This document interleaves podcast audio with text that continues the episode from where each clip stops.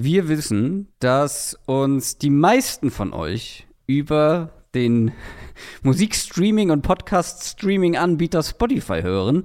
Und Spotify hat was Neues. Das, was es bei, schon, bei iTunes schon lange gibt. Und zwar Bewertungen kann man da jetzt abgeben für Podcasts.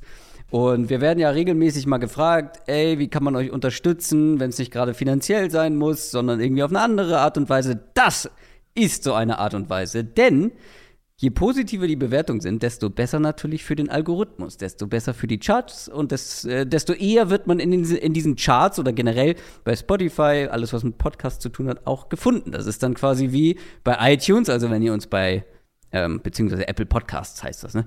Äh, bei Apple hört, da auch Bewertungen gerne abgeben, falls ihr das noch nicht gemacht habt. Und ja, bei Spotify auch. Adrian hat gerade gefragt, ähm, können die Leute da auch was schreiben? Nein, können sie nicht. Man kann nur Sterne abgeben. Aber das der macht Digital Native, der ich bin, ja. musste erstmal fragen, wie, worum geht's? Was willst du mir eigentlich erzählen? Nutzt du eigentlich Spotify oder über, über welche Plattform hörst du deine Podcasts? Nee, nee, tatsächlich nicht. Ähm, ich, also ich habe halt, ich habe eine so eine reine Podcast-App auf dem Handy. Ähm, und ansonsten am wenn ich am Rechner Sachen höre, dann höre ich tatsächlich, wie wir ja die Diskussion schon mal über unsere Hörerschaft hatten, ähm, viel auf YouTube. Also, dass ich halt nebenher auf, in einem irgendeinem Fenster YouTube auf habe. Aber hast du YouTube Premium? Weil ansonsten gibt es ja bei vielen, nicht bei uns, aber bei vielen Podcasts und Videos Mid-Rolls, äh, sogenannte, also Werbung mittendrin. Ja, nee, habe ich nicht, tatsächlich. Ähm, bin ich dann auch wieder zu faul dafür, für solche Sachen mehr, mehr einzurichten. Aber den Großteil höre ich halt wirklich unterwegs. Ähm, und dafür habe ich halt wirklich eine reine äh, eine reine Podcast-App. Ja, das, ich, das haben viele, beziehungsweise es wirkt immer so, als hätten das viele, aber ich sehe ja die Zahlen. Äh, die, wie gesagt, die meisten, ich glaube, so zwei Drittel hören über Spotify, dann fast noch mal ein Drittel über Apple und dann so die, der Rest sozusagen. Ja, es ist halt der Riesen, also ne, das ist natürlich eine Riesenmarke und viele, ich weiß, ich habe letztens schon mal das Gespräch schon mal mit, mit, äh, mit anderen Leuten, ähm, viele haben halt Spotify einfach, also für Musik und, und generell und finden es dann halt natürlich angenehmer, auch ihre Podcasts darüber zu hören, dass das alles ja, in einem so Player ich. ist. Ja. Richtig. Ich muss ehrlicherweise sagen, ich bin halt niemand, der unterwegs viel Musik hört. Ähm, deswegen bevorzuge ich dann eher die, die reine Podcast-App. Also ich, ich benutze AntennaPod. Kann ich auch empfehlen. Äh, kein Sponsor, aber äh, bin ich sehr zufrieden damit. Ähm, und mag es halt eher dann sozusagen die, die, das schlichte reine Podcast-Interface äh, zu haben und nur ja, das gut. zu haben. Ja, ich ja. höre halt auch viel Musik über Spotify ähm, und alle meine Podcasts. Und früher war ja die Kritik so, ja, Spotify ist keine Podcast-App. Äh, da gibt's viele Sachen nicht wie Kapitelmarken und äh, Shownotes und all dieser Kram. Äh, gibt's jetzt alles. Also auch bei Spotify könnt ihr, wenn ihr in die Beschreibung guckt, ja. äh, könnt ihr auf eine ähm, ein Timestamp sozusagen, also auf ein Spiel zum Beispiel klicken und dann springt der genau dahin. Also das gibt es mittlerweile auch alles. Ähm, ja, aber wie gesagt, wenn ihr gerade uns über Spotify hört, geht doch mal auf die drei Punkte, die es bei uns da unter unserem Logo irgendwo gibt und klickt auf Bewertungen und Macht das aber nur, wenn ihr bereit seid, eine 5-Sterne-Bewertung abzugeben. Ansonsten. Im, Im, Sinne des, des weihnachtlichen Spirits. So, ansonsten könnt ihr euch das auch sparen und das Ganze ignorieren.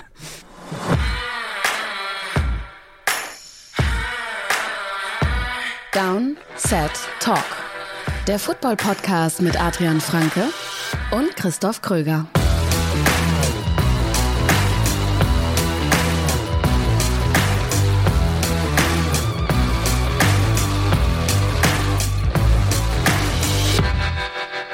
Und damit herzlich willkommen zu einer neuen Folge Downset Talk. Das ist der offizielle NFL-Podcast von The Zone und Spox mit mir, Christoph Kröger und Adrian Franke. Einen wunderschönen guten Tag. Ich habe gerade mal geguckt. Wir haben gerade einen 5,0 Sterneschnitt bei Spotify bei 1000 Bewertungen. Nicht schlecht. So. Schon mal vielen Dank an die 1000 Leute, die bisher abgestimmt mhm. haben. Mal sehen, wie viele da noch dazukommen. Ich würde mich auf jeden Fall freuen, wenn da einige dazukommen. Wir schauen heute auf Woche Nummer 16 in der NFL. Die letzten drei Wochen Regular Season Football. Ähm, morgen ist Heiligabend und über Weihnachten gibt es dann nicht nur hoffentlich lecker zu essen und äh, Familientermine, wobei, also bei mir persönlich sind sie äh, sehr arg runtergeschraubt worden aufgrund der aktuellen ähm, mhm. Situation. Aber es gibt jede Menge Football und über diese Spiele werden wir sprechen. Wir haben ein paar News für euch und wir haben eine Quick Question. Aber bevor wir zu der kommen, noch ein Hinweis. Wir haben ja am Anfang des Monats unseren neuen Shop eröffnet. Ähm, Nochmal vielen Dank an alle, die bestellt haben. Es ist wirklich, sind wirklich sehr, sehr viele. So viele, dass der Tassenlieferant, der die Tassen, also nicht mal den Druck, sondern nur die Tassen herstellt, scheinbar nicht hinterherkam. Zumindest ähm, die Firma, das Unternehmen, was die Tassen dann bedruckt und verschickt, hat keine Tassen mehr. Und ähm, beziehungsweise jetzt haben sie wieder Tassen, aber sie hatten zwischendurch keine. Deswegen, ähm, wir haben auch einige Mails bekommen, wenn ihr Tassen bestellt habt und noch darauf wartet, ihr solltet sie bis heute, beziehungsweise dann allerspätestens morgen am Freitag bekommen haben. Ähm, und vor allem alle die, was ich ja schon mal hier im Podcast gesagt habe, alle, die vor dem 15. Dezember irgendwas bestellt haben, sollten auch alles bis Weihnachten bekommen haben. Ähm, ja, und die schwarzen T-Shirts gibt es leider immer noch nicht. Auch da gibt es wohl Lieferengpässe. Das ist die Weihnachtszeit. Es tut mir sehr leid, ähm, dass das ausgerechnet zum Start passiert ist. Aber ihr findet sicher andere schöne Sachen unter downsidetalk.de slash shop. So, jetzt aber. Quick Question. Wir fragen unsere Supporter einmal die Woche nach einer schnellen Frage. Und bei Discord kam eine von Martha Munkel rein. Und zwar fragt Martha Munkel, mich würde eure Meinung nochmal zu der Playoff-Erweiterung interessieren. Mehr Spannung oder, in Anführungszeichen, Verwässerung der Playoffs mit Teams, Teams wie Pittsburgh, Washington etc. Wir haben da ja, glaube ich, mal äh, drüber gesprochen, was wir so erwarten, als das Ganze bekannt mhm. gegeben wurde. Oder ich glaube auch noch mal in der Offseason, ne, als es dann ja sozusagen ernst wurde und die Änderung ähm, eingetreten ist oder die Änderungen eingetreten sind. Ähm, aber jetzt sind wir halt, jetzt erleben wir halt schon, was das für einen Effekt hat oder was für einen Effekt das haben könnte mit einem Playoff-Team mehr pro Conference. Und ich finde auf der einen Seite, die Spannung ist schon größer, aber wenn ich mir angucke, welches Team, egal in welcher Division, es wird ein Team mindestens mit reinkommen, wo ich sage, na, ob die wirklich Playoff-Kaliber sind, ich weiß ja nicht.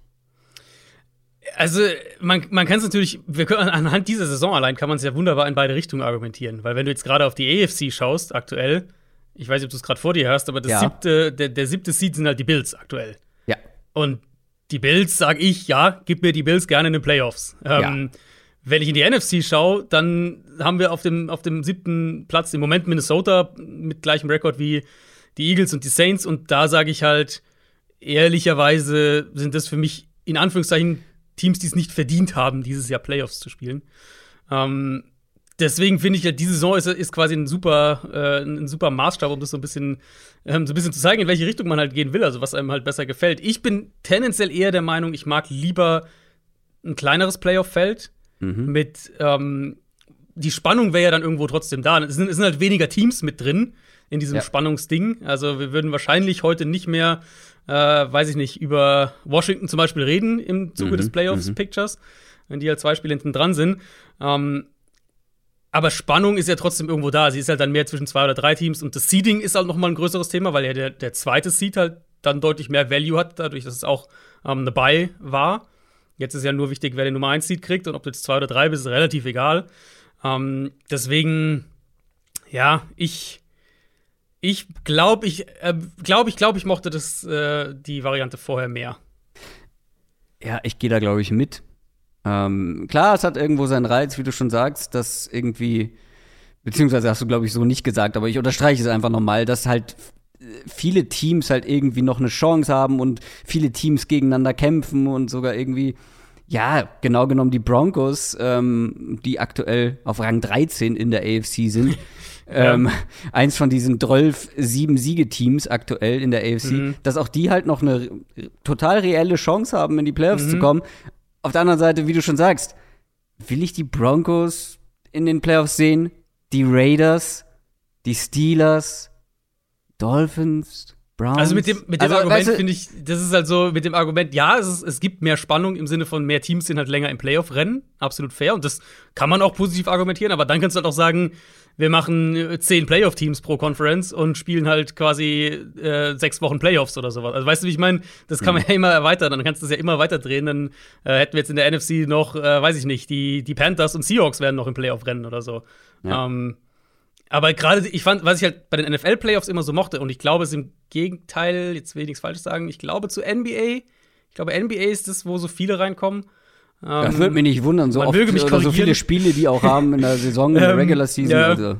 ja, äh, dass halt dieses Play, allein dieses Playoff-Teilnehmerfeld halt immer so ein bisschen einen, einen elitären Touch irgendwie Ja, hatte. genau.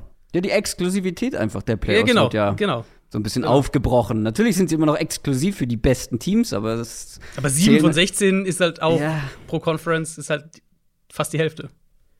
Ich würde sogar so weit gehen, jetzt nach der kleinen Diskussion, äh, um zu sagen, ich würde es, glaube ich, sogar noch besser finden, wenn zwei weniger äh, in die Playoffs Ui. kommen pro Conference. Ich meine, ich bin, ich bin, bin ich auch ganz ehrlich, bin, bin generell kein großer Fan im Leben von Veränderungen. Insofern kann es auch gut sein, dass ich in fünf Jahren sage, oh, es ist geil mit sieben Teams und ich will es nie wieder anders haben. Naja, Aber ich fand nee. das Modell vorher schon irgendwie ziemlich gut. Ja, da bin ich äh, lustig, dass wir zum gleichen Schluss kommen, weil ich bin grundsätzlich jemand, der mit Veränderung kein so großes Problem hat, wenn ich zumindest das Gefühl habe, ähm, dass es was Positives mit sich bringt. Und mhm. oft ist das tatsächlich auch so. Ähm, aber hier, also ich finde grundsätzlich müsste man über diese ähm, darüber diskutieren, ob wirklich die Division-Sieger automatisch weiterkommen oder ob man nicht in Conferences da vielleicht denken sollte, was das Playoff-Picture angeht. Aber das ist eine ja. ganz andere Diskussion. Ja. Das zu der Frage von Martha Munkel. Wenn ihr auch eine Quick Question stellen wollt, dann supportet uns gerne entweder bei Patreon oder auch über YouTube, über die Kanal-Memberships. Ähm, alle Infos, vor allem zu Patreon, findet ihr auf unserer Homepage und dann unter dem Feld Support. News aus der NFL. Vor genau einer Woche Donnerstag vor einer Woche, als unsere letzte Folge rausgekommen ist, wurde auch noch bekannt gegeben, dass sich die Jacksonville Jaguars von Urban Meyer trennen. War doch Donnerstag, oder? Es war so, dass wir diskutiert haben, ah, machen wir jetzt schon eine Short-Folge? Ja, genau, ja. Mhm. Dabei ist unsere Hauptfolge gerade erst rausgekommen. Wir haben uns dann dagegen entschieden, ähm, nicht eine zu machen. Wir haben eine gemacht, eine Downset Short Episode zu dem Urban Meyer Debakel bei den Jaguars haben da wirklich auch nochmal ausführlich drüber gesprochen, was da alles falsch lief, ähm, über viele seiner Fehltritte in den letzten Monaten und auch so ein bisschen über die Zukunft und den ähm, Status quo dieser Franchise. Wenn ihr das noch nicht gehört habt, holt das sehr gerne nach. Ähm, ansonsten haben wir auch schon letzte Woche drüber gesprochen. Ähm, es grassiert Corona durch die NFL. Einige Teams waren jetzt am letzten Spieltag schon sehr hart betroffen und diesen Spieltag könnten es andere Teams sein, ähm, wo es einige positive Corona-Fälle gibt. Aber es gibt nicht nur neue Corona-Fälle, sondern auch neue Corona-Regeln. Ja, indirekte Reaktion natürlich darauf. Ähm, also letzte Woche war ja dann sehr wild. Wir hatten ja in der, in der, in der unserer regulären Preview-Folge hatten wir schon das ein bisschen angesprochen, dass es eben total nach oben geht, die Zahlen da waren ja, glaube ich, noch alle, da war der, der, der Schedule quasi noch intakt, als wir die reguläre Folge aufgenommen hatten, aber als wir dann am Samstag nochmal aufgenommen haben, ähm, eben die, die Short-Folge, dann haben wir ja nochmal ein bisschen auch darüber gesprochen. Mhm. Und ich habe jetzt mal versucht, es so übersichtlich wie möglich zu halten, weil man sich da natürlich auch schnell in Details verlieren kann. Aber es sind halt ein paar Kernaspekte, die einfach jetzt anders sein werden und die, denke ich, auch eine klare Strategie zeigen, die die NFL hier fährt. Ähm, die NFL testet geimpfte Spieler jetzt nicht mehr wöchentlich, wie es bisher der Fall war. Also bisher wurde ja jeder Spieler auch, also jeder geimpfte Spieler wurde einmal die Woche getestet. Stattdessen werden geimpfte Spieler nur noch getestet, wenn sie Symptome haben, wenn sie einen Risikokontakt hatten oder eben bei einzelnen Stichprobentests. Und natürlich, du kannst dich immer freiwillig testen lassen. Ähm, das geht auch. Ungeimpfte Spieler werden wie bisher täglich getestet. Und dazu können geimpfte Spieler eben, das ist dann der andere Teil von dem Ganzen, nach einem positiven Test können schneller wieder zurückkommen. Ihr habt es vielleicht jetzt schon teilweise gemerkt, dass wir auf einmal äh, jetzt bei den Nachholspielen da, die eben wegen Corona verschoben wurden, dass wir auf einmal dann irgendwie bis zwei, drei Stunden vor, äh, vielleicht nicht ganz zwei, drei Stunden, aber so vier, fünf Stunden vor Kickoff ähm, noch Meldungen kamen, ja, der wurde jetzt doch nicht mehr aktiviert, so. Das war ja vorher nicht so.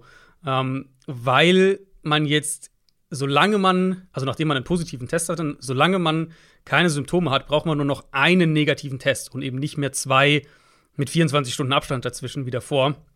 Und dann darfst du wieder spielen.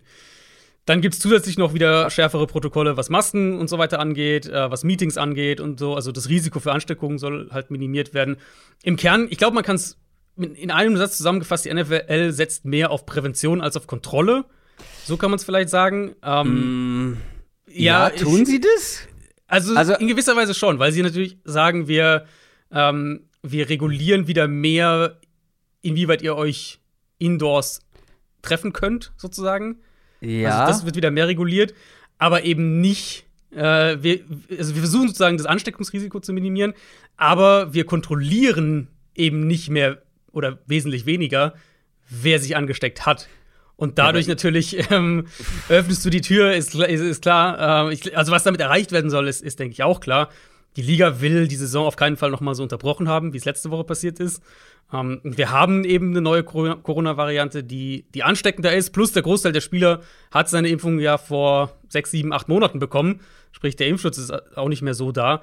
Und statt halt jetzt mehr zu testen, vorsichtiger zu sein und so weiter, was dann logischerweise auch wieder mehr Spieler auf den Corona-Listen und, und mehr Spieler, die man vielleicht verschieben müsste, ähm, als er Resultat hätte, wird halt weniger getestet. Und das mhm. ist keine Frage. Das ist ein ultra riskantes Spiel, weil natürlich heißt es dann nicht, dass es weniger Fälle gibt, es wird halt nur weniger getestet. Und es gibt ja immer noch, selbst mit der neuen Poli Politik, äh, haben wir ja immer noch jetzt auch diese Woche wieder einiges an Fällen die NFL zockt halt irgendwo drauf, dass diese neue Variante eben ansteckender, aber weniger gefährlich ist, was in sich schon mal irgendwo so ein gewisser, gewisser zynischer Pragmatismus ist. Mm, und es wird auf jeden Fall in Kauf genommen, dass sich halt mehr Spieler unbe unbemerkt anstecken. Das muss man ganz klar sagen. Ja, also die, das Risiko, die Wahrscheinlichkeit für einen größeren Ausbruch ist ja fast ein bisschen höher, wenn du zum Beispiel, also so wie ich das verstanden habe, verstanden hab, die geimpften Spieler müssen sich nur testen lassen, also entweder freiwillig oder sich nur testen lassen, wenn sie Symptome zeigen. Oder aber, wenn sie einen Risikokontakt hatten. Okay. Das bedeutet ja aber, wenn jemand, äh, wenn jetzt ein, ein, geimpfter Spieler sich infiziert hat, aber keine Symptome, kommt mhm. ja regelmäßig vor. Genau. Und ganz normal weiter trainiert, weiter spielt, ist ja die, die Chance auf einen genau. großen ähm, Outburst, auf eine, auf eine, ja, eine, eine, eine, größere Ansteckungsgefahr einfach für alle anderen oder für viele andere Klar. ist ja höher als vorher. Und Aber die, die, der Gedankengang quasi ist ja dann im Prinzip, ja, also ja. was jetzt die Liga sagen würde, wir hatten, also das war ja auch Teil dieser Argumentation, wir hatten jetzt eben auch bei diesen ganzen positiven Fällen, jetzt vergangene Woche Cleveland und, und Washington und so weiter, ähm, wir hatten sehr, sehr viele positive Fälle fast alle unter geimpften Spielern und, fast, und der absolute Großteil davon war komplett ohne Symptome. Und die Liga sagt ja eben, wenn du keine Symptome hast, kannst du spielen. Und wenn du, wenn du, wenn du keine Symptome hast, selbst wenn du dann vielleicht das Risiko natürlich höher ist, andere anzustecken, also das ist jetzt nicht meine, meine Meinung, aber so ist das Argument, ähm, dann nehmen wir das in gewisser Weise in Kauf, weil wir halt sagen, wir, wir denken dann immer noch, dass zwar mehr Leute sich anstecken, aber keine Symptome haben, ergo spielen können und der naja, äh, Spielplan sozusagen weitergeht. Macht in meinen Augen trotzdem überhaupt keinen Sinn, weil je mehr Spieler sich anstecken, desto mehr werden auch Symptome zeigen und je mehr können dann letztendlich unterm Strich doch nicht spielen. In der Theorie äh, würde ich dem, glaube ich, auch zustimmen. Die NFL wird halt wahrscheinlich sagen, äh, wir, wir, wir, dadurch, dass halt viel weniger getestet wird und viel weniger äh, überhaupt entdeckt wird, weil, mhm. wir, weil wir in Anführungszeichen als NFL der Meinung sind, äh, mit dieser neuen Variante gibt es zwar mehr Ansteckungen, aber weniger Symptome und weniger Spieler, die das überhaupt mitkriegen, dass sie Corona haben. Ähm, wäre dann ehrlich, die, die Positivabrechnung unterm Strich oder die Abrechnung unterm Strich aus Ligasicht sozusagen dann äh, positiv. Ja, im, im wahrsten Sinne. Ey, ich bin ganz ehrlich, ja. ich bin ganz ehrlich, ich finde es grob fahrlässig, wie da mit der Gesundheit von den Spielern ja. umgegangen wird. Ist, also sehe ich auch so. Was man vielleicht noch zum Abschluss sagen sollte, wir haben über die letzten jetzt ja acht, neun, zehn Tage haben wir halt von vielen Spielern gehört, dass sie die Saison in erster Linie zu Ende spielen wollen. Und dass sie halt auch, dass auch ja. viele Spieler dafür sind, diese Testprotokolle zu lockern. Ähm, ich ja. fand da den, die Art und Weise, wie der Spielerverband die NFLPA umgeschwenkt hat, fand ich sehr krass, die ja eine klare Linie eigentlich hatte. So, wir wollen eigentlich, dass alle geimpften Spieler täglich getestet werden. Also geimpfte Spieler täglich getestet werden. Und innerhalb von zwei, drei Tagen war, waren sie auf einmal damit einverstanden, dass geimpfte Spieler quasi gar nicht mehr regelmäßig getestet werden. Also ich glaube nicht, dass ich das jetzt verteidigen will, aber ich, ich habe mein Eindruck war die letzten Tage, dass bei den Spielern halt, bei, also bei, bei der Basis gewissermaßen, dass da durchaus auch eine große Gruppe ist, die sagt, in erster Linie wollen wir spielen und nicht, wenn wir, wenn wir, wenn wir nach unserem Empfinden gesund sind, äh, äh, dann irgendwie nicht spielen können und eventuell ja. noch auf, auf Geld verzichten müssen. Das ist alles schön und gut. Letztendlich sind es aber Footballspieler und keine äh, Richtig, ja. Keine Virologen und Wissenschaftler. Ähm, aber gut. Ähm, ja, sollen sie machen. Sollen sie machen. Ich bin froh, wenn nichts verschoben oder ausfällt oder äh, verschoben wird oder ja, irgendwie Spiele abgesagt werden oder auch Spieler ausfallen. Alles schön und gut, trotzdem habe ich so meine Bedenken. Bedenken habe ich auch, was äh, die Tampa Bay Buccaneers angeht. Nicht nur, weil sie ähm, ja, von den Saints auf den Sack bekommen haben und zu mhm. null gespielt haben, beziehungsweise null Punkte erzielt haben gegen die Saints, sondern weil sie auch einige Spieler verloren haben. Fangen wir mal mit Chris Godwin an, weil den hat es besonders hart erwischt. Der wird den Rest der Saison verpassen. Ja, hieß es jetzt zuerst so, okay, Knieverletzung, aber Richtung Playoffs könnte, wieder, könnte er wieder zurück sein. Dann zweite Untersuchung hat ergeben, dass es eben ein Kreuzbandriss ist, dass er logischerweise nicht mehr spielen wird. Für ihn doppelt bitter, weil er Free Agent wird nach der Saison. Ja. Ähm, also spielt ja äh, unterm Franchise Tag, genau. Also da dann noch mal quasi noch mal doppelt bitter. Ähm, Leonard Fournette und Levante David werden wir höchstwahrscheinlich bis zum Ende der Regular Season nicht mehr sehen. Ähm, und Mike Evans hat sich auch am Oberschenkel verletzt. Das scheint wohl die am wenigsten gravierende Geschichte zu sein. Also der kann vielleicht sogar diese Woche spielen. Ähm, aber ja, also war diese Niederlage halt, die, die auch in der Art und Weise natürlich bitter war. Ähm, und die sich wahrscheinlich oder mit, mit einer hohen Wahrscheinlichkeit den, die eine Chance auf den Top-Seed kostet. Plus dann diese ganze Antonio Brown-Geschichte, äh, wo sie jetzt ja dann doch sehr, ich habe es eben gesagt, so zynischer Pragmatismus, den hat Bruce Arians da auch gezeigt. So, ja, ähm, wir brauchen ihn halt, weil wir haben Verletzungen, also darf er auch wieder spielen, obwohl er halt seinen Impfausweis gefälscht hat. Ähm, mhm. Diese ganze Situation. Und jetzt haben sie ja zumindest noch einmal gleich reagiert das vielleicht zum Abschluss dieser, dieses Buccaneers-Blocks. Sie haben Le'Veon Bell geholt, der, ja, vielleicht eine Rotationsrolle einnehmen soll dann. Hinter Ronald Jones, der natürlich starten wird, ohne Fournette. Aber, also, ich weiß nicht, wenn man Bell in Baltimore gesehen hat zuletzt, weiß nicht, ob er dir noch so viel gibt. Ja, wollte der, der auch jetzt nicht Boxer werden? Doch, ähm, ja, das hatte ich auch gelesen. Ja. Mh, äh, wie heißt er nochmal? Der, der YouTuber, der jetzt alle möglichen Boah, äh, Boxer verprügelt. Raus. Ah, peinlich. ähm, ja, Levin Bell meint, ach, das ist kein realer Boxer, ähm, der soll mal gegen mich boxen. Ja, interessante Mischung an Charakteren da, äh, die sich da zusammenfindet, ja, auf jeden Fall ja. bei den Bucks. Es ist, ja. ja, also gerade Arians, der halt eigentlich ja immer eine sehr, was so diese, diese, oder man hat zumindest den Eindruck, dass er so sehr klare Standards hat auch, was, was äh, so sein Team angeht und, und moralische Aspekte, Verhaltensaspekte. Und der ja auch gesagt hatte, als die Brown damals geholt haben, wenn er sich halt einen Fehltritt leistet, dann ist er weg. Und ja. ja Urkundenfälschung, kein Fehltritt. Kein Jetzt Problem. ist halt Chris Godwin verletzt, dann ist er halt nicht weg. Ich frage mich, wie viele Leute gerade ihr, ihr Podcast-Abspielgerät angeschrien haben. Jake Paul. heißt der Mann. Jake Paul. Ähm, neuerdings halt Boxer und Livian Bell ja, er hat ihn quasi herausgefordert. Mal sehen, ob er dazu noch Zeit hat, wenn er dann doch noch mal Football spielen muss bei einem Super Bowl Contender. Wir werden es sehen. Das war's von den News, oder? Mhm. Dann kommen wir jetzt zu Woche Nummer 16. NFL Preview. Möchtest du uns ein Update in Sachen Playoff Picture geben? Äh, in Sachen Playoff Picture. Oder ähm, gehen wir das in den Spielen durch? Ich glaube, ich glaube, diese Woche können wir es tatsächlich eher in den Spielen durchgehen. Es gibt natürlich wieder viele Einzelszenarien, aber mhm. äh, ohne jetzt zu sehr die. Also die Packers haben geclincht mittlerweile, das kann man ja sagen. Das ja. ist schon sicher. Ähm, Gratulation. Das erste und auch einzige Team bisher, aber ansonsten wird es wieder sehr kleinteilig.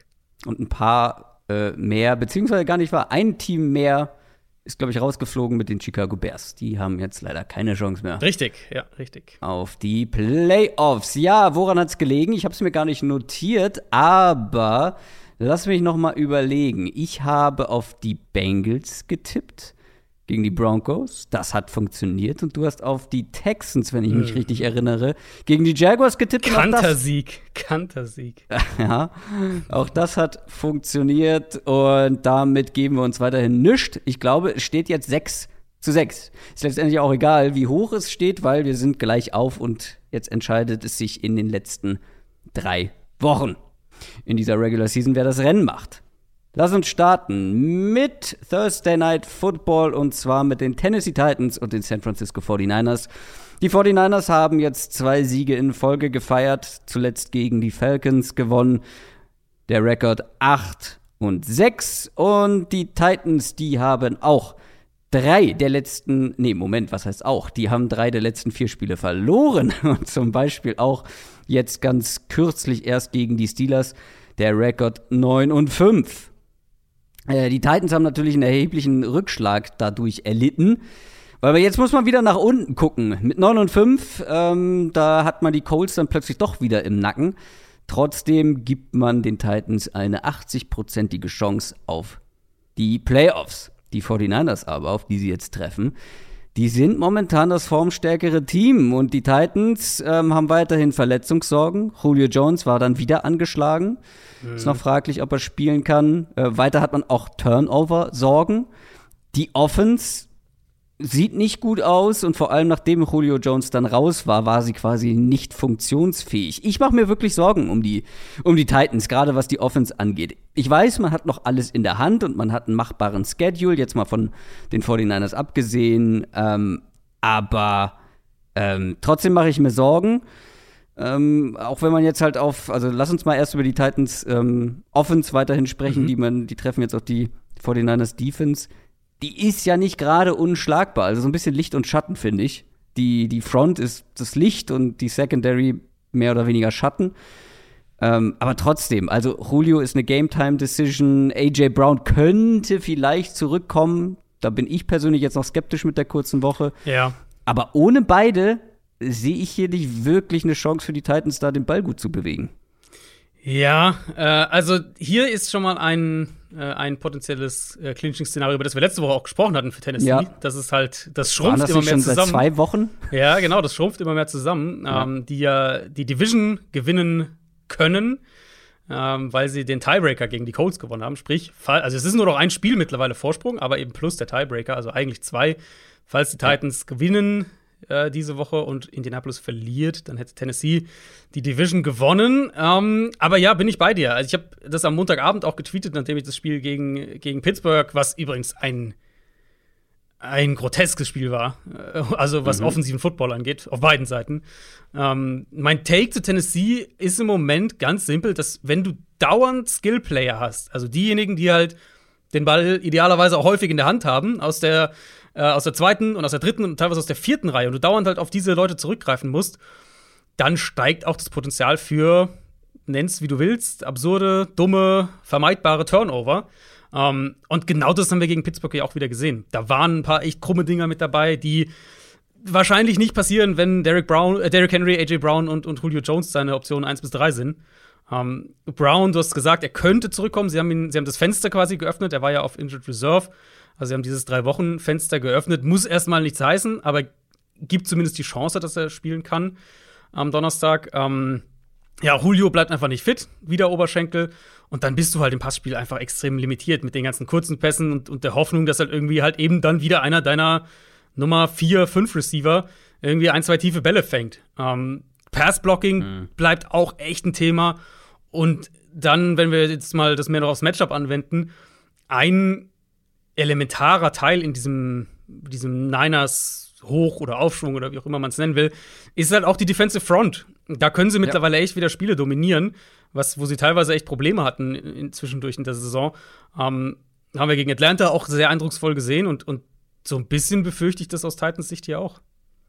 Ja, wir haben es eindrucksvoll aber auch gesehen, finde ich, dass die Secondary, je länger das Feld quasi war, also mit länger meine ich auch wirklich ähm, die Entfernung zur Endzone, je länger das Feld war, desto wackeliger war die Secondary und je, je kürzer es wurde, desto mehr konnte die Front noch Impact haben. Ja. Wie viele, wie viele Goal-Line-Stops hatten sie in dem Spiel? Ja, das, viele, war schon, ja. das war schon auf, auffällig, dass ähm, wenn die Falcons halt wirklich keine Tiefe hatten, ähm, dass dann die Front quasi das Ruder übernommen hat. Mhm. Ja, aber ich finde die Secondary, wenn einer von den beiden und ganz vielleicht ja sogar beide, also Julio und AJ Brown, spielen könnten, dann wird es schwierig für die Secondary. Aber wie du schon sagst, die Front wird da ordentlich, ordentlich Trouble machen. Ja, erwarte ich auch. Und vor allem, das ist ja dann immer die Frage, wenn die, solange Tennessee halt in seinem, in seinem Rhythmus spielen kann und den Ball laufen können, was sie auch gegen Pittsburgh teilweise wieder gut konnten, mm, und, und ins Play-Action-Pass-Spiel geht und das alles so einigermaßen im Rhythmus ist, okay. Aber wenn du halt in Zweiter und Zehn bist oder in Dritter und Acht und Tannehill mehr ins Dropback-Passing-Game gehen muss, dann werden halt umso mehr die Defizite in der Pass-Protection deutlich. Und das, das wäre halt so ein Spiel vom Matchup her, wo ich mir vorstellen könnte, dass die Niners das sehr gut für sich ja. ausnutzen können. Ja, du musst dir halt vorstellen, was die an, an Qualität, an Skill verloren haben schon, ne? Mit, allein mit AJ ja. Brown und Derrick Henry. Das ersetzt du halt einfach nicht ähm, so einfach. Ja, die 49ers Offense ich meine, wir können uns jede Woche wiederholen, wenn die nicht irgendwie einen kompletten Aussetzer hat, wie zum Beispiel gegen die Seahawks oder Leute fehlen, verletzungsbedingt, dann läuft's. Mehr oder weniger auch hier im wahrsten Sinne des Wortes. mit Kittel, mit Debo Samuel, mit irgendwem im Backfield, ähm, dann kann diese Offense einfach sehr gut aussehen. Und die Titans sind ja ein bisschen ähnlich wie die 49ers Defense. Mhm, mhm, äh, die Front eigentlich richtig gut, aber die Secondary auch nicht so sattelfest da hinten. Aber vor allem haben die Titans Qualitäten gegen den Run. Haben ja. über die ganze Saison schon sehr wenig zugelassen insgesamt, stellen sich da sehr gut an. Und glaubst du, dass die Titans tatsächlich so gut sind, was die Laufverteidigung angeht, dass sie den 49ers so ein bisschen aufzwingen können, dass sie Jimmy Garoppolo durch die Luft schlagen muss? Ein Stück weit. Also ich erwarte kein Spiel, in dem jetzt San Francisco irgendwie offensiv, weiß nicht, 30 Punkte macht oder so. Ich glaube, die, die Titans Defense kann das schon ein bisschen mh, mm, minimieren, sage ich jetzt mal, den Schaden, weil sie haben, also sie haben schon auf jeden Fall Qualitäten. Line of Scrimmage, klar, aber ja auch zum Beispiel mit dem Safety-Duo, auch da haben sie ja echt, ja. echt gute Spieler. Da bin ich zum Beispiel gespannt, wie sie die äh, äh, Hooker und Bayard, wie sie die einsetzen, um einen George Kittle zu verteidigen. Sie haben Linebacker mit einer gewissen Reichweite, jetzt horizontal gedacht, also die, die das Feld horizontal gut covern können. Ähm, vielleicht können die da auch ein bisschen einen Impact haben gegen San Francisco, wo die Niners ja sehr gerne auch angreifen das Problem halt mit dieser Niners Offense aus Defense-Sicht ist immer, ähm, dass sie in sich sehr schlüssig funktioniert. Und solange Garoppolo den Ball gut verteilt und die Fehler einigermaßen runterhält, ist es ein super unangenehmes Team. Und das erwarte ich hier halt dann auch wieder. Und ich denke, ja, dass Tennessee schon ein bisschen Druck auf Garoppolo machen kann, gerade über diese rechte Seite der Line, ähm, was dann auch zum einen oder anderen Fehler führen kann. Wir wissen alle, diese, na, diese zwei, ein, zwei, drei üblen Dinger, die hat Garoppolo in seinem Spiel und die können auch jede Woche kommen. Ähm, aber die Titans müssen es halt auch erstmal schaffen, ihn konstant in diese Situation zu bringen. Und da habe ich dann doch wieder Zweifel. Also, dass er dann, dass er wirklich oft in diesen Passsituationen ist, weil im Moment spielt Garoppolo auch, muss man auch mal fairerweise sagen. Wir kritisieren ihn ja auch, wenn er schlecht spielt, dann kann man ihn auch mal loben. Er spielt halt wieder an diesem, am oberen Ende von diesem High-End-Game-Manager-Spektrum irgendwie. Also er ist sozusagen wieder auf der, in der besten Version innerhalb dieser Offense. Und dann läuft halt diese Offense auch total rund. Ja. Und äh, da, ja, da, da habe ich dann schon ein bisschen Sorgen. Also, wie gesagt, ich glaube nicht, dass die Niners hier jetzt irgendwie 30 Punkte machen. Ähm, aber so wie es im Moment funktioniert, mit den Playmakern, mit der Art und Weise, wie sie sie einsetzen, mit der Art und Weise, wie Garoppolo halt wirklich diesen Game Manager spielt, und das meine ich jetzt überhaupt nicht negativer gemeint, aber er halt die Offense so umsetzt, wie sie halt, äh, wie Shanahan sie aufzeichnet, gewissermaßen, da wird's wahrscheinlich für Tennessee auch schwer sein, die, äh, ja, die jetzt irgendwie auf, weiß nicht, 14 Punkte zu halten. Also das sehe ich halt nicht. Und dann ist eben die Frage, wenn sie sagen wir mal 24 machen, ob, ob die Titans da mitgehen können. Es ist halt mal wieder ein äh, Primetime-Spiel für die Titans, ne? Also, das ist auch wieder richtig, ja. Äh, ja, es, ich bin da grundsätzlich bei dir. Man darf aber halt nie so ein äh, Stinkerspiel von Garoppolo ausschließen komplett. Das kann er mhm. immer mal wieder drin haben, aber ich finde, wenn er seine zwei X-Faktoren in der Offense hat, mit Samuel und Kittel, dann sind die halt diese kompletten Stinkerspiele. Stinker klingt auch ganz komisch, aber die Amerikaner sagen Stinker. Ja, ich dachte, ja, die, deutsche, ja. die deutsche Übersetzung muss Stinker sein.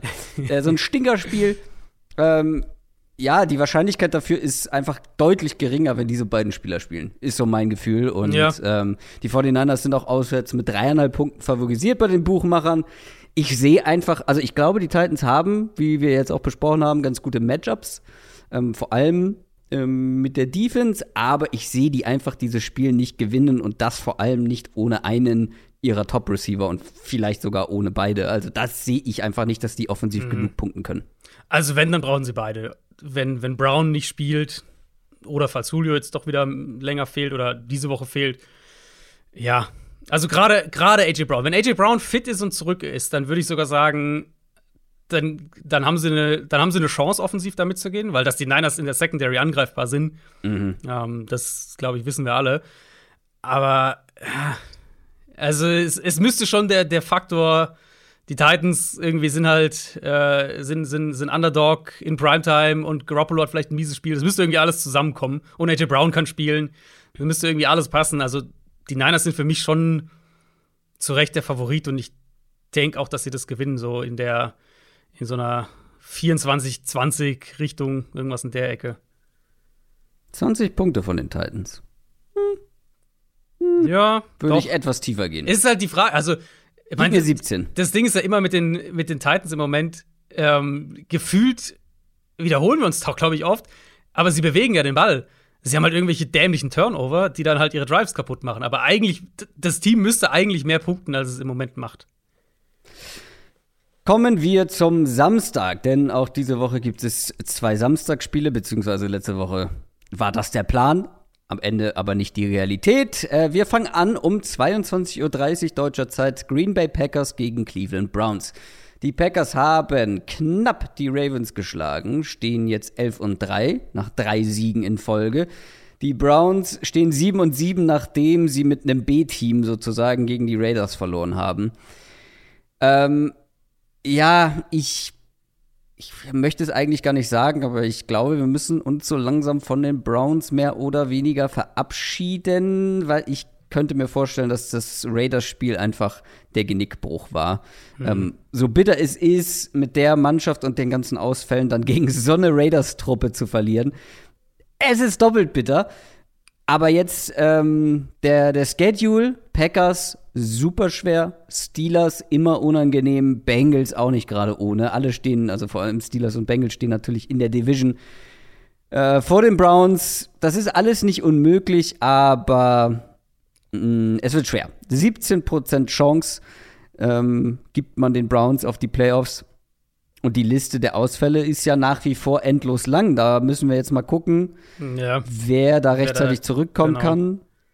Ähm, ich glaube schon, dass da einige, gerade die irgendwie nur Close Contact waren und so weiter, noch zurückkommen könnten. Gerade jetzt auch, wie du schon gesagt hast, mit den neuen Regularien. Aber trotzdem wissen wir es einfach nicht. Ähm, ich glaube allerdings, dass, wenn wir auf die Offense gucken und man da einigermaßen in Bestbesetzung antreten kann, ähm, glaube ich, es, sieht es gar nicht so schlecht aus, aber lass uns mit der anderen Seite anfangen, weil die Packers Offense, selbst in Bestbesetzung der Browns, glaube ich, wird man hier Probleme bekommen. Ähm, das ist so schwer, die wirklich über 60 Minuten zu stoppen. Ich weiß nicht, ob es dir auch so geht. Ich habe ähnlich wie letztes Jahr bei der Packers Offense wieder das Gefühl, äh, eigentlich müsste da noch mehr gehen. Da müsste noch mehr kommen. Die sehen eigentlich so gut aus, ähm, aber gefühlt verschenken sie manche Drives. Trotzdem über 60 Minuten, über vier Viertel diese Packers-Defense irgendwie in Schach halten zu können, mhm. ist unglaublich schwer und ich glaube, es ist fast irrelevant, in welcher Besetzung da die Browns auflaufen, oder?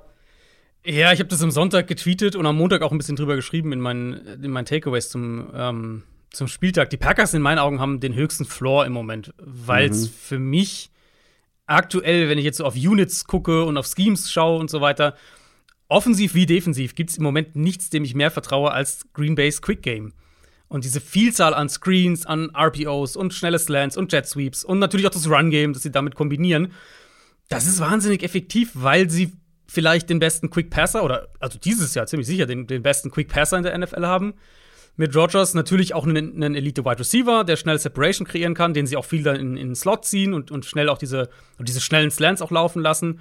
Ähm, aber eben auch, weil Matt LaFleur diese Art, Offense zu spielen, wirklich lebt und, und verinnerlicht und das halt super umsetzt. Und deswegen, ähm, oder das ist ein maßgeblicher Grund für mich auch, warum sie diese ganzen O-Line-Ausfälle, die sie ja immer wieder hatten und auch immer noch haben, also Bakhtiari ist ja auch nach wie vor nicht zurück und Elton Jenkins fehlt und so weiter, ähm, warum sie die so gut kompensieren konnten. Weil sie eben Klar wäre die Offense noch besser, wenn sie jetzt ihre dominante Line hätten, ähm, aber sie können halt ihre, ihre Art Football zu spielen, können sie halt auch aufziehen ohne dass sie jetzt irgendwie eine Top 5 Line haben. Und klar, die Browns in der Theorie haben ihre Stärken in der Defensive Line, aber also zum einen hier auch Corona noch ein Thema natürlich. Eben ähm, Clowney ist auf der Liste, Tech McKinley hat sich verletzt und wird den Rest der Saison verpassen.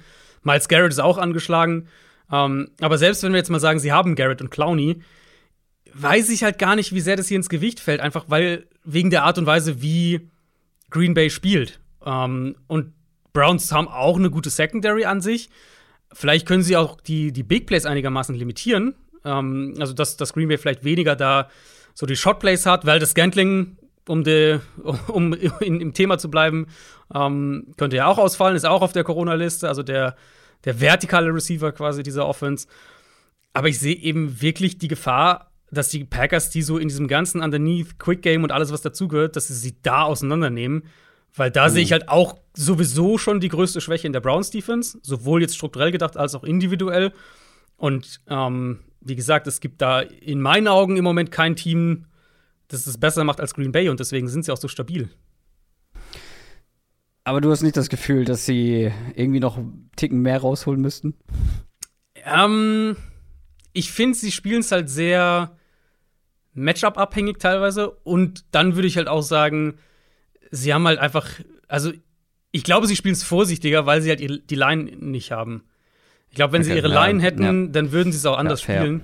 Ähm, aber im Moment, und da, also es ist halt auch eine, ne, das klingt jetzt so, hier, sie werfen den Ball viel kurz, aber das ist eine enorme Qualität. Und wenn wir gucken, wie andere Teams, die dieses Jahr schon High-Powered Offenses hatten und in der Theorie auch noch haben könnten, Dallas beispielsweise, ähm, Arizona auch, die Rams auch, wie die halt manchmal Probleme haben, den Ball zu bewegen. Mhm. Und das ist halt bei, bei, bei Green Bay einfach nicht so.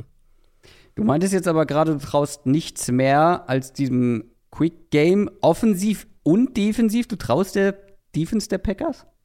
Nein, nein, also ich traue sozusagen keiner Offense- oder Defense-Unit ah, in irgendeiner Art und Weise okay. mehr als, genau. Ja, ja. Ähm, missverstanden, weil die Defense der Packers ja. ist schlagbar. Ja. Ähm, hat wir haben sie ähm, mit Season haben wir sie echt gelobt, dass sie auch gerade mit den Verletzten oder ohne die Verletzten vielmehr gesagt ähm, wirklich so gut performen. Aber die haben erheblich nachgelassen in den letzten Wochen, ist so mein Eindruck. Die gerade letzte Woche dann auch hinten raus gegen die Ravens, das wirkt sehr weich. Und mit weich meine mhm. ich dann auch vor allem gegen den Run kriegt man nicht so richtig Zugriff. Der Pass Rush war nicht da und das gegen eine relativ schwache Ravens O-Line nicht so richtig Impact gehabt. Ich sehe schon Chancen für die Browns, den Ball mhm. zu belegen, also, äh, zu bewegen. Also wenn die ein paar Leute zurückbekommen, äh, ich gucke da auf O-Line, ich gucke da mhm. auf Landry, dann natürlich, wenn das Passspiel besser läuft, öffnet es Räume für Chubb. Ich sehe schon ein Szenario, wo die Browns wieder richtig gut laufen können und die Packers dann auch damit ja ordentlich mürben, äh, zermürben, Zeit von der Uhr nehmen und dadurch dann auch ein paar Punkte machen können, oder? Ja, ja, also du hast gesagt, wir wissen es einfach nicht genau, wer zurückkommt. Aber rein ja. vom Timeframe, vom Schedule her, kann man, glaube ich, davon ausgehen, dass, äh, dass Baker Mayfield, Jarvis Landry, Austin Hooper und Jedrick Wills zurückkommen. Das wäre jetzt meine Prognose einfach. Also, ne, jetzt geht damit nicht, nicht, nicht hausieren, aber das ist, glaube ich, eine faire, eine faire Prognose. Vielleicht ja sogar auch Kareem Hunt. Ähm, und der ja die, auch noch die du ist. eben genannt hast, sind, kann man glaube ich so sagen, die besten und wichtigsten Spieler in dieser ganzen Offense. Und die haben alle gefehlt und Richtig. wenn die alle zurückkommen, ist ja. schon ein Upgrade. Genau. Ähm, dann sollten sie auf jeden Fall den Ball am Boden bewegen können. Weil die Diskussion ist ja im Prinzip ähnlich wie, wie auf der anderen Seite. Die beiden spielen ja auch jetzt von der Grund, vom Grundsteam her nicht total unterschiedliche Defenses. Ähm, und Green Bay, da haben wir ja auch einige Male drüber gesprochen. Ja, die, die spielen halt eine Art Defense, wie sie den Impact vom vom Passspiel limitieren können, gerade auch was die, was, was Wide Receiver angeht, wie sie ihren Cornerbacks gut helfen können. Aber ja. irgendwo, du hast ja immer noch nur elf Spieler und irgendwo, musst ja, irgendwo müssen die Spieler herkommen. Und bei den Packers war es dann halt häufig, dass sie am, äh, dass sie am Boden und im Kurzpassspiel, also auch da eben sozusagen anfällig sind. Und das haben wir ja gesehen jetzt gegen, äh, gegen Baltimore. Das war ja eben wirklich die, die laufen den Ball, Tyler Huntley verteilt den Ball schnell kurz und dann gehen sie halt in Play-Action und kriegen da die Shotplays raus oder versuchen da die Shotplays zu bekommen. Ähm, die beiden Touchdown-Pässe waren ja auch bei per Play-Action von Tyler Huntley. Und das ist für mich schon immer noch so der Weg, glaube ich, wie du Green Bay am meisten ärgern kannst auf der Seite des Balls. Um, ähm, für Cleveland, wenn sie, wenn sie die alle zurückhaben, wäre es ja in der Theorie eine, eine Offense, die das, die das ähnlich spielen will, wie Baltimore das gemacht hat, aber mit viel höherer individueller Qualität als das, was bei den Ravens da noch übrig ist. Ja. Ähm, insofern finde ich, ist es jetzt schon nicht total absurd zu sagen, die Browns machen da irgendwie 27, 30 Punkte. Also, das würde mich jetzt nicht schocken. Mhm. Ich vertraue halt den Packers einfach mehr und sehe den Floor halt auch einfach höher äh, bei Green Bay, dass ich halt sage, selbst wenn es dazu kommt, dann gewinnen sie es halt 33-30. Äh, wo, wo, ich aber was ich halt sagen würde, ist sowohl sowohl die sieben Punkte Line für Green Bay finde ich relativ hoch. Jetzt mal. Es hängt davon genau, ab, wer spielt gedacht, bei den Browns. Wer, Wenn wer die einigermaßen in Bestbesetzung spielen, dann genau. finde ich sieben Punkte auch zu hoch, ja. Und auch das Over-Under von 44 in dem Spiel finde ich zu niedrig. Also da würde ich. Ich denke, das wird eher ein Spiel, wo beide mit ihrem Stil den Ball gut bewegen können und auch scoren können. Wie gesagt, ne, alles unter der, unter der Prämisse, dass die Browns die, diese Leute dann zurückhaben. Ja, da muss man einfach noch abwarten. Ich hoffe es sehr, weil wenn, wie gesagt, wenn die Browns einigermaßen in Bestbesetzung spielen, glaube ich, könnte das ein echt unterhaltsames Spiel werden. Mhm. Äh, und wenn nicht, dann eher nicht, weil dann sind die Packers für mich haushoher Favorit. Ja.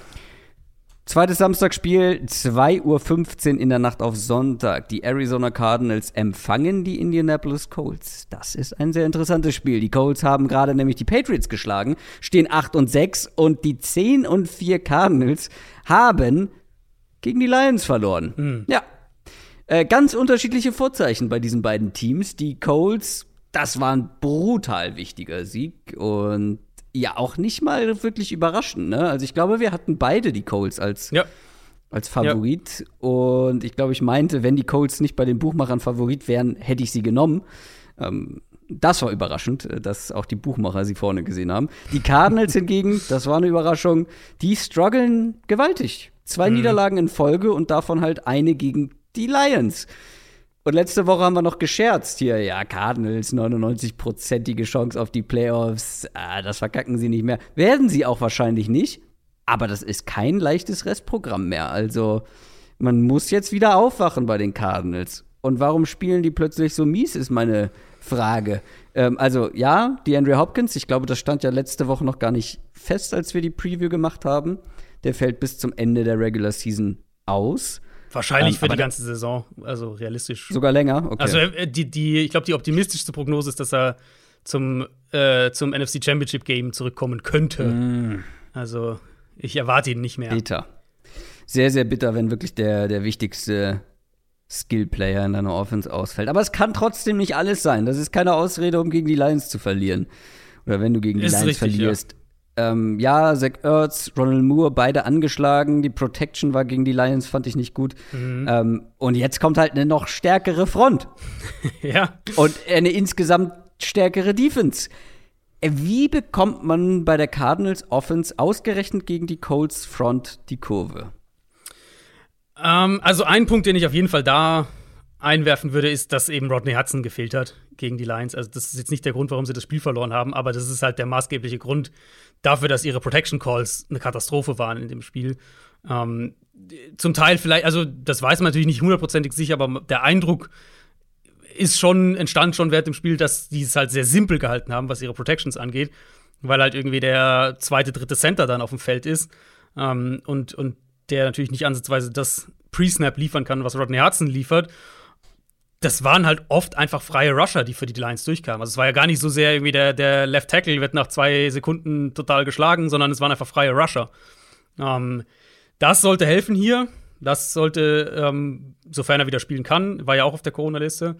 Also deswegen hat er nicht gespielt. Das sollte auf jeden Fall helfen gegen die Colts, die ja auch gut darin sind, dich vielleicht mal mit einem mit Safety oder Slot Corner Blitz oder sowas zu überraschen. Ähm, sollte Arizona auch mehr Stabilität geben, auch gerade im Run Game das war halt auch so ein Ding gegen Detroit, dass sie den Ball quasi gar nicht durch die Mitte bewegen konnten am Boden, sondern halt alles schnell, Quick Game, Screens, alles nur kurz irgendwie versucht haben und, und mit Runs nach außen. Ja, aber das ist doch gegen die Colts auch nicht das beste Mittel. Nee, ist nicht das beste Mittel, aber du, du musst es halt irgendwie in deinem Arsenal wenigstens haben. Und gegen Detroit sind sie halt lange haben sie es komplett gemieden und offensichtlich haben, haben sie ihrer Interior Line nicht, nicht vertraut, was ich, ähm, was ich ein Stück weit sogar nachvollziehen kann. Ja, also was ich damit sagen wollte, ist, selbst wenn sie ihr jetzt vertrauen, bedeutet das, glaube ich, nicht, dass du gegen die Colts durch die Mitte laufen kannst. Nö, nee, nee, das, das so auf keinen Fall, aber eben, dass du mehr, einfach mehr Pfeile im Köcher hast. Also, dass du einfach mehr, mhm. dass du nicht so ausrechenbar bist. Gegen die Lions war es halt irgendwann klar, was sie machen und so hat die Defense dann halt auch gespielt. Und dann, was ich halt sagen würde, gerade auch, also das ist so ein Gesamtteam-Ding irgendwie oder, oder führt zu Offense und Defense zusammen. Ähm, das Problem oder ein Problem für Arizona sehe ich hier ähnlich wie gegen die Lions dann, nur halt gegen ein deutlich stärkeres Team, dass du offensiv schnell vielleicht in einem Loch bist, irgendwie mit 13-3 hinten liegst oder sowas und gegen eine Defense, die halt dann eh mit dem Foreman Rush deine O-Line Probleme bereiten kann, die sowieso mit, ihren, mit ihrer Zone Coverage drauf aus ist, die Big Plays wegzunehmen und, und die wenige gravierende Fehler jetzt macht, die Coles Defense, mhm. ähm, dass du halt gegen so eine Defense dann einen enormen Druck hast, offensiv Punkte zu machen. Und ohne Hopkins fehlt Arizona einfach der Spieler, der so ein Spiel mal aufbrechen kann und, und so eine Defense vielleicht auch mal irgendwo zwingen kann, sich umzustellen. Deswegen ist Arizona dann offensiv da echt limitiert und, und um den ganzen Knoten so ein bisschen zusammenzuführen, ähm, gegen halt Teams, die auf der anderen Seite den Ball gut laufen können. Was wäre, hatte ich ja in der Preview sogar gesagt, dass ich die Gefahr auf jeden Fall sehe, dass die Lions den Ball laufen können. Äh, hier natürlich mhm. noch umso mehr gegen die Colts. Ja. Ähm, das Problem halt ist halt dann wirklich für Arizona, du hast eine Run-Defense, die vor allem dann seit der Verletzung von J.J. Watt eine Katastrophe ist. Was nicht so schwer ins Gewicht gefallen ist, solange die Offense halt jede Woche 30 gemacht hat. Und wenn die Offense halt 30 Punkte macht, dann gehen Gegner irgendwann vom Run-Game weg oder du kannst es defensiv viel aggressiver spielen, kannst mehr auf diese Turnover aus sein. Ähm, das, hat, das, das hat halt super funktioniert für Arizona, die ersten ja, 10, 8, 9, 10 Spiele. Ähm, aber an dem Punkt sind sie halt jetzt aktuell nicht mehr. Und deswegen, dadurch, dass die Offense nicht mehr auf diesem High-End-Level spielt, muss halt die Defense sozusagen mehr, also kann die Defense nicht mehr diese, diese Aggressivität umsetzen, mit der sie gepunktet haben in den ersten mhm. Wochen der Saison, sondern muss halt eher Runs bei First Down stoppen, Runs bei Second Down stoppen, das kurze Play-Action-Passspiel stoppen. Und das sieht halt, das ist nicht die Stärke aktuell von der Defense. Dafür, dafür fehlt auch ein Stück weit irgendwo, auch auf der Seite des Balls, noch Qualität in der Line. Ja, jetzt hast du ja schon beide Seiten abgedeckt, aber ich hätte dich natürlich auf dieses Mismatch angesprochen. Wir haben auf der einen Seite eins der laufstärksten Teams der Liga mhm. und auf der anderen Seite eins, eine der laufschwächsten Verteidigungen.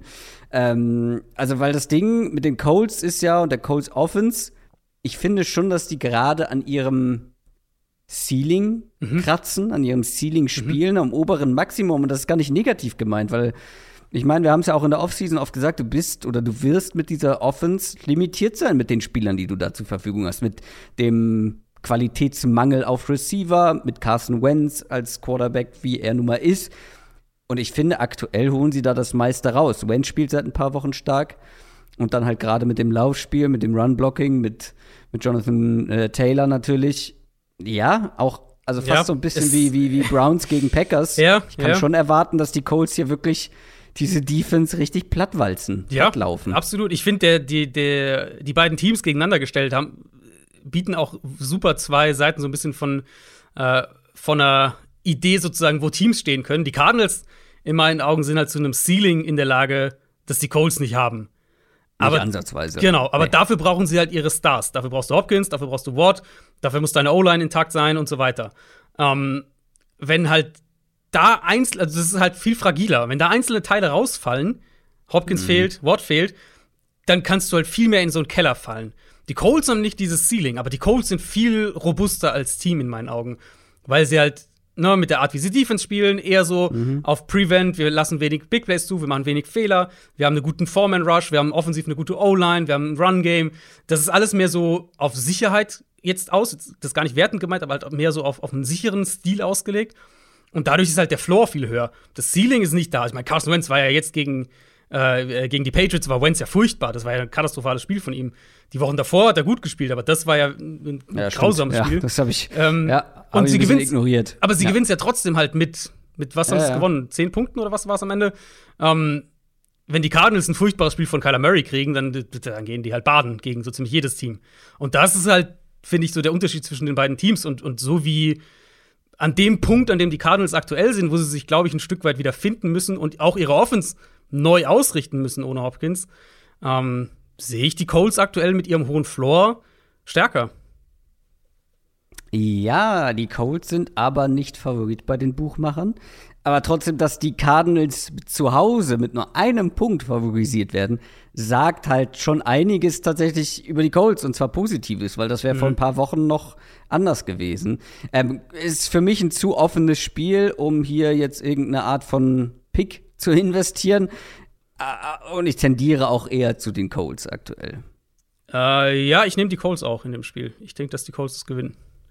Ist das dein Pick? Es ist mein Pick. Ich habe kein besseres Spiel gefunden, muss ich sagen. Was? Woran hat's gelegen? Herr Ju, woran hat gelegen? Das ist natürlich immer so die Frage. Ich sage natürlich immer, woran hat gelegen? Ja, finde ich fair. Also, wie gesagt, ich tendiere auch zu den Colts, aber mir ist das zu heiß. Also, ich kann mir halt ein Szenario vorstellen, wo diese Offense dann halt auf andere Wege irgendwie ähm, heiß läuft. Also, die Cardinals Offense vor allem. Mm, also du musst und halt vor allem habe ich noch zwei bessere Spiele gefunden. Okay, da bin ich gespannt. Ähm, äh, ist diese Woche auch ein bisschen schwierig, weil durch die ganzen Dienstag-Nachtspiele und so weiter gibt es bei, ja, bei einigen noch gar keine Quoten. Quoten genau. Ähm, nee, ich meine, das Ding ist halt, wenn du Arizona bist, dann musst du dich halt komplett auf den Run fokussieren, defensiv. Ähm, wenn, wenn Carson Wentz irgendwie keine drei, vier, fünf kritischen Pässe in dem Spiel werfen muss, dann hast du aus, aus Cardinals Sicht verloren. Und aktuell traue ich das halt irgendwie dieser, dieser Defense einfach nicht zu, den, den Run gegen so ein Team zu stoppen. Und dann mhm. fällst du halt wieder in diese Spirale, dass die Colts das Spiel kontrollieren, vielleicht zweimal schnell scoren in dem Spiel und dann haben sie sich halt, haben sie dich genau da, wo sie dich haben wollen, mit, mit ähm, einer Offense, die dann natürlich noch weiter den Ball laufen kann. Quarterback muss nicht viel machen. Und deine Defense kann eben genau in der Art und Weise spielen, wie sie, äh, wie sie bevorzugt spielen wollen. Deswegen das ist auch so ein bisschen, glaube ich, das, was passieren kann. Cardinals starten sowieso relativ langsam in Spiele. Die Coles sind bei den gescripteten Drives ziemlich gut, dass die halt schnell irgendwie zehn Punkte machen. Und im Moment weiß ich halt nicht, dann brauchst du halt wirklich ein Ausnahmespiel von, von Kyler Murray, dass du da wieder rauskommst. Übrigens will ich nie wieder hören, dass ich hier irgendwie die super engen Spiele nehme. Ne? Also ein Punkt Favorit Cardinals. Ja, da hätte ich mir was anhören müssen. Zu Recht. Äh, wir kommen zum Sonntag. Cincinnati Bengals gegen die Baltimore Ravens ist unser erstes Spiel am Sonntag im ersten Slot. Die Ravens haben wacker gekämpft gegen die Packers, aber verloren. Stehen 8 und 6. Den gleichen Rekord haben die Bengals, auch 8 und 6. Und auch die mussten kämpfen gegen die Broncos, aber haben am Ende gewonnen. Dieses Spiel gab es dieses Jahr schon mal. Da haben die Bengals sehr überzeugend gewonnen. Was war das? 41 zu 17, glaube ich, oder so. 17, ja, ja ich habe es vorhin gesehen. Ähm, wenn die Bengals das gewinnen, wäre das ein Sweep gegen die Ravens und in dieser engen Division absolut Gold wert. Die Ravens aber haben, wie ich finde, in ihrer Niederlage fast mehr überzeugt letzte Woche als die Bengals mit ihrem mhm. Sieg. Mhm. Und ich bin wirklich langsam also die Bengals haben mich ja schon häufiger aufgeregt. Ich habe ja schon den ein oder anderen Bengals Rage Talk hier im Podcast hinter mir. Aber was die Bengals Offense aktuell spielt, was die daraus machen, aus dieser Qualität, die da vorhanden ist, mit diesen Playmakern, mit diesem Quarterback, macht mich sauer. Da muss doch mehr kommen. Es ist überhaupt kein Verlass. Jede Woche weißt du nicht, was für eine Performance du von den Bengals bekommst. Da ist so viel Potenzial und das wird so selten, ja, erfüllt, ähm, dieses Potenzial. Jetzt ist noch Joe Mixon angeschlagen, könnte spielen, hat es mit dem Sprunggelenk. Ich glaube sogar, dass er spielen wird, ehrlich gesagt. Ähm, und ja, also du wirst gegen diese ausgedünnte Ravens Defense, wirst du mhm. Mismatches zuhauf haben mit deinen Leuten. Aber das sagen wir fast jede Woche. Gut, die Broncos Defense ist unangenehm. Ähm, die Ravens Defense sollte, sollte leichter zu bespielen sein. Aber trotzdem, also die Bengals haben letztes Mal diesem Aufeinandertreffen 520 Total Yards abgespult. Ja. 520! Aber ich habe überhaupt kein Vertrauen darin, dass sie es hier wiederholen können, obwohl die Defense noch mehr Ausfälle hat als letztes Mal. Ähm, ich schon, muss ich sagen, weil ich glaube, der, der Effekt bei den Bengals ist, also sind zwei Punkte natürlich. Zum einen, ich habe den Quervergleich ja schon ein paar Mal gezogen, dieses Bengals dieses Jahr, ähm, Arizona letztes Jahr so zwei Teams, die halt einen doch drastischen Rebuild eigentlich starten müssen, mit, das auch mit dem neuen äh, Rookie Quarterback dann machen und so weiter. Und wo aber halt der Kader einfach noch Zeit braucht, um dieses Level zu erreichen, dass du sagst, wir sind stabiler von Woche zu Woche. Ähm, das ist so der eine Punkt. Dann der andere Punkt halt, die, die Bengals sind für mich halt krass Matchup-abhängig. Letzte Woche das Spiel war, äh, war ja gegen Denver, wo sie halt den Ball nicht mit den, mit den Shotplays bewegen können und dann halt viel, viel größere Probleme kriegen, wenn der Gegner ihnen die Big Plays wegnimmt und du an der Line of Scrimmage verlierst. Und auf einmal hast, kriegst du halt irgendwie den Ball nicht mehr gescheit bewegt und puntest dauernd und ähm, kommst nicht so richtig vom Fleck. Hier, also, das war ja so das Paradebeispiel dafür, dieses erste Spiel zwischen den beiden, was halt passieren kann, wenn du defensiv aggressiv spielen willst, aber der Gegner halt echt drei gute Receiver hat. Und, und Ravens mhm. haben das eben versucht und die Bengals mit, mit Higgins, mit Chase, auch mit Boyd haben sie auseinandergenommen. Chase allein hat ja 200 Yards in dem Spiel, äh, in, in, dem Stimmt, Spiel gegen ja. die Ravens. Und ich meine, die Ravens sind halt mittlerweile bei, weiß nicht, Cornerback Nummer 5 oder so angekommen oder Nummer 6. Und das hat man ja auch gegen die Packers dann teilweise schon gesehen, hatten wir ja auch letzte Woche ein bisschen schon drüber gesprochen, dass wir jetzt nicht unbedingt erwarten, dass Baltimore jetzt defensiv komplett eine 180-Grad-Drehung hinlegt und, und komplett anderen Football spielt. Von dem her, da sollte es eigentlich mehr als genug Ge Gelegenheiten für Burrow und das Passspiel geben. Und mich, also ich tendiere hier dazu zu erwarten, dass sie wieder, gerade was das Passspiel angeht, äh, Richtung 400 Yards, drei Touchdowns, irgendwie sowas gehen. Die einzige Chance für Baltimore auf der Seite des Balls ist halt wirklich, dass sie eigentlich die Line of Scrimmage dominieren sollten.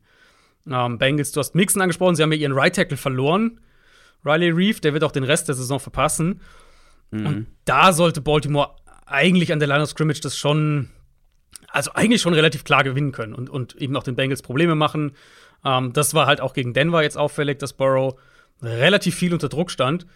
Die Frage ist dann eben, ob sie damit auch wirklich die Offense insgesamt kontrollieren können oder ob die Bengals Receiver nicht doch dann zu häufig zu schnell offen sind und Burrow zu viele Plays macht ähm, und sie halt dann trotzdem ihnen ihnen Big Plays einschenken, wenn sie da in, in Man-Coverage spielen. Aber grundsätzlich, die einzige Chance, die ich da wirklich sehe, ist halt für Baltimore, dass sie Burrow bei, ich weiß nicht, 50 Prozent seiner Dropbacks unter Druck setzen und halt dadurch ein Low-Scoring-Spiel erzwingen.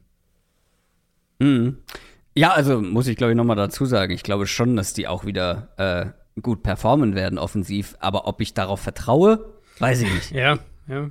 Also traue dir nicht. Ich traue, ich traue Zack Taylor und Co. nicht. Ähm, Zack Taylor. Zack Taylor? Ja, ne? Zack Taylor. Ich hab, kennst du manchmal, wenn du einen Namen aussprichst und denkst, das ist nicht der Name, den du gerade äh, gesucht hast? Ja, ja, kenn ich, ja, kenn ich. Stimmte. ähm, Lamar Jackson auf der anderen Seite könnte zurückkommen.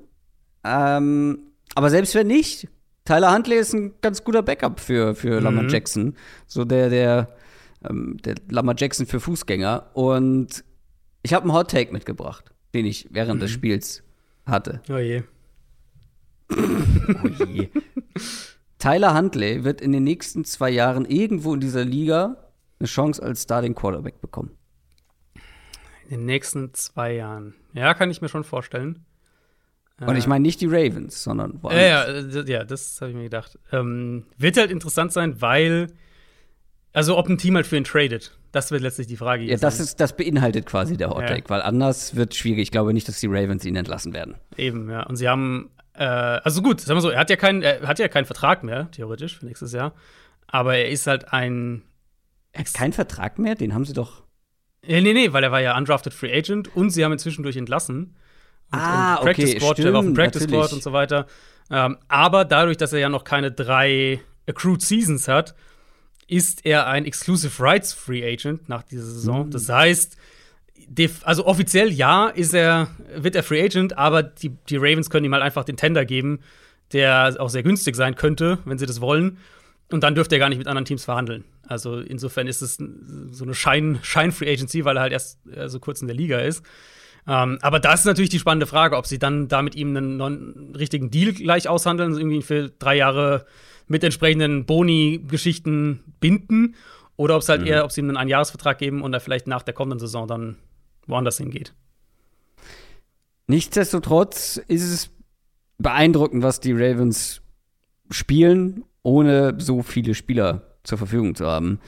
Ähm, ja, und was du, also Sag du mir, was man von der Ravens Offense gegen diese Bengals Defense erwarten kann. Nicht, weil ich Fragezeichen bei der Ravens Offense habe, ähm, sondern eher, weil ich überhaupt nicht weiß, was diese Bengals Defense ist.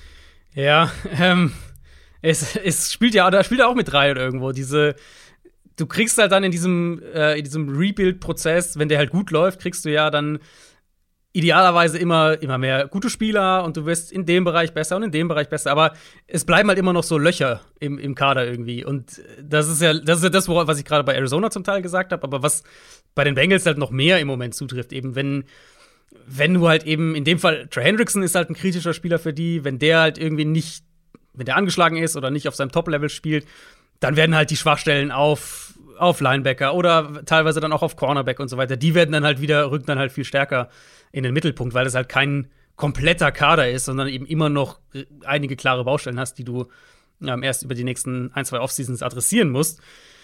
Für Baltimore, also es wird halt erstmal spannend zu sein zu sehen, natürlich gut, erstmal, welcher, welcher Quarterback spielt. Äh, Lamar Jackson, das klingt so nach einer 50-50-Frage, ob er spielen kann. Ja. Ähm, ich hatte natürlich auch oft jetzt diese Woche die Frage bekommen auf Twitter und dem Mailback und so weiter, warum die Offense mit, mit Tyler Huntley besser funktioniert hat als mit Jackson die letzten Wochen. Und ich glaube, die relativ simple Antwort ist, dass Baltimore mit Huntley eben ein, ein Quick Game hatte, was sie mit Jackson die letzten Wochen nicht hatten. Und das heißt jetzt nicht, dass die Offense eigentlich gut ist und Lamar Jackson hat die irgendwie runtergezogen oder sowas. Das sind immer noch in meinen Augen klare strukturelle Probleme auch drin. Aber Huntley ist eben viel mehr gewillt, diese schnellen, kurzen Pässe zu nehmen, Checkdown, die erste Option, wie auch immer. Und dadurch kannst du dann auch mehr ähm, lange Scoring-Drives haben. Während bei Jackson davor halt der Floor von der Offense komplett weggebrochen ist, weil das Run-Game der Floor war mit Lamar Jackson. Und darüber haben wir oft gesprochen, dass sie dieses Jahr da so ein bisschen eigentlich die ganze über auf, auf der Suche nach ihrer Identität waren und das nie so richtig gefunden haben, natürlich auch durch die Verletzungen. Ähm, und das war ja, also das war ja auch ne, ein Teil der Story, wenn wir die Parallele noch mal zielen zu dem, zu dem ersten Bengals-Spiel, dass sie halt den Ball quasi überhaupt nicht im Kurzpassspiel bewegen konnten. Dann hast du einzelne Big Plays, ja, aber das reicht halt dann nicht. Und da bin ich sehr gespannt, wie das diese Woche aussieht. Wenn Huntley spielt, glaube ich, kann man, können wir eine relativ klare Vorstellung haben, wie, das, wie sie spielen werden. Und dann denke ich, haben sie auch eine Chance, da wieder zu punkten, weil dann diese Underneath-Coverage von den Bengals anzugreifen, ist auf jeden Fall machbar. Ähm, du brauchst halt einen Quarterback, der es geduldig genug spielt. Mit Jackson wäre ich gespannt zu sehen, inwieweit, sie, inwieweit er das umsetzt. Mit Huntley haben wir jetzt schon gesehen, dass er äh, sehr bereit ist, das so zu spielen. Die Gefahr eben ansonsten ist, wenn du versuchst, anders zu spielen, vielleicht wieder mehr, mehr auf Big Plays, mehr Empty gehst, keine Ahnung, ähm, dass du eben gegen die Bengals Defense dann wiederum die Line of Scrimmage verlierst und wieder Probleme kriegst, den Ball konstant zu bewegen. Ich glaube, ja, das hat man, glaube ich, bei dir auch rausgehört, dass die Ravens den Ball nicht nicht bewegen können. Ähm, aber mit den Ausfällen in der Defense, dem Potenzial, was mhm. die Bengals einfach offensiv haben.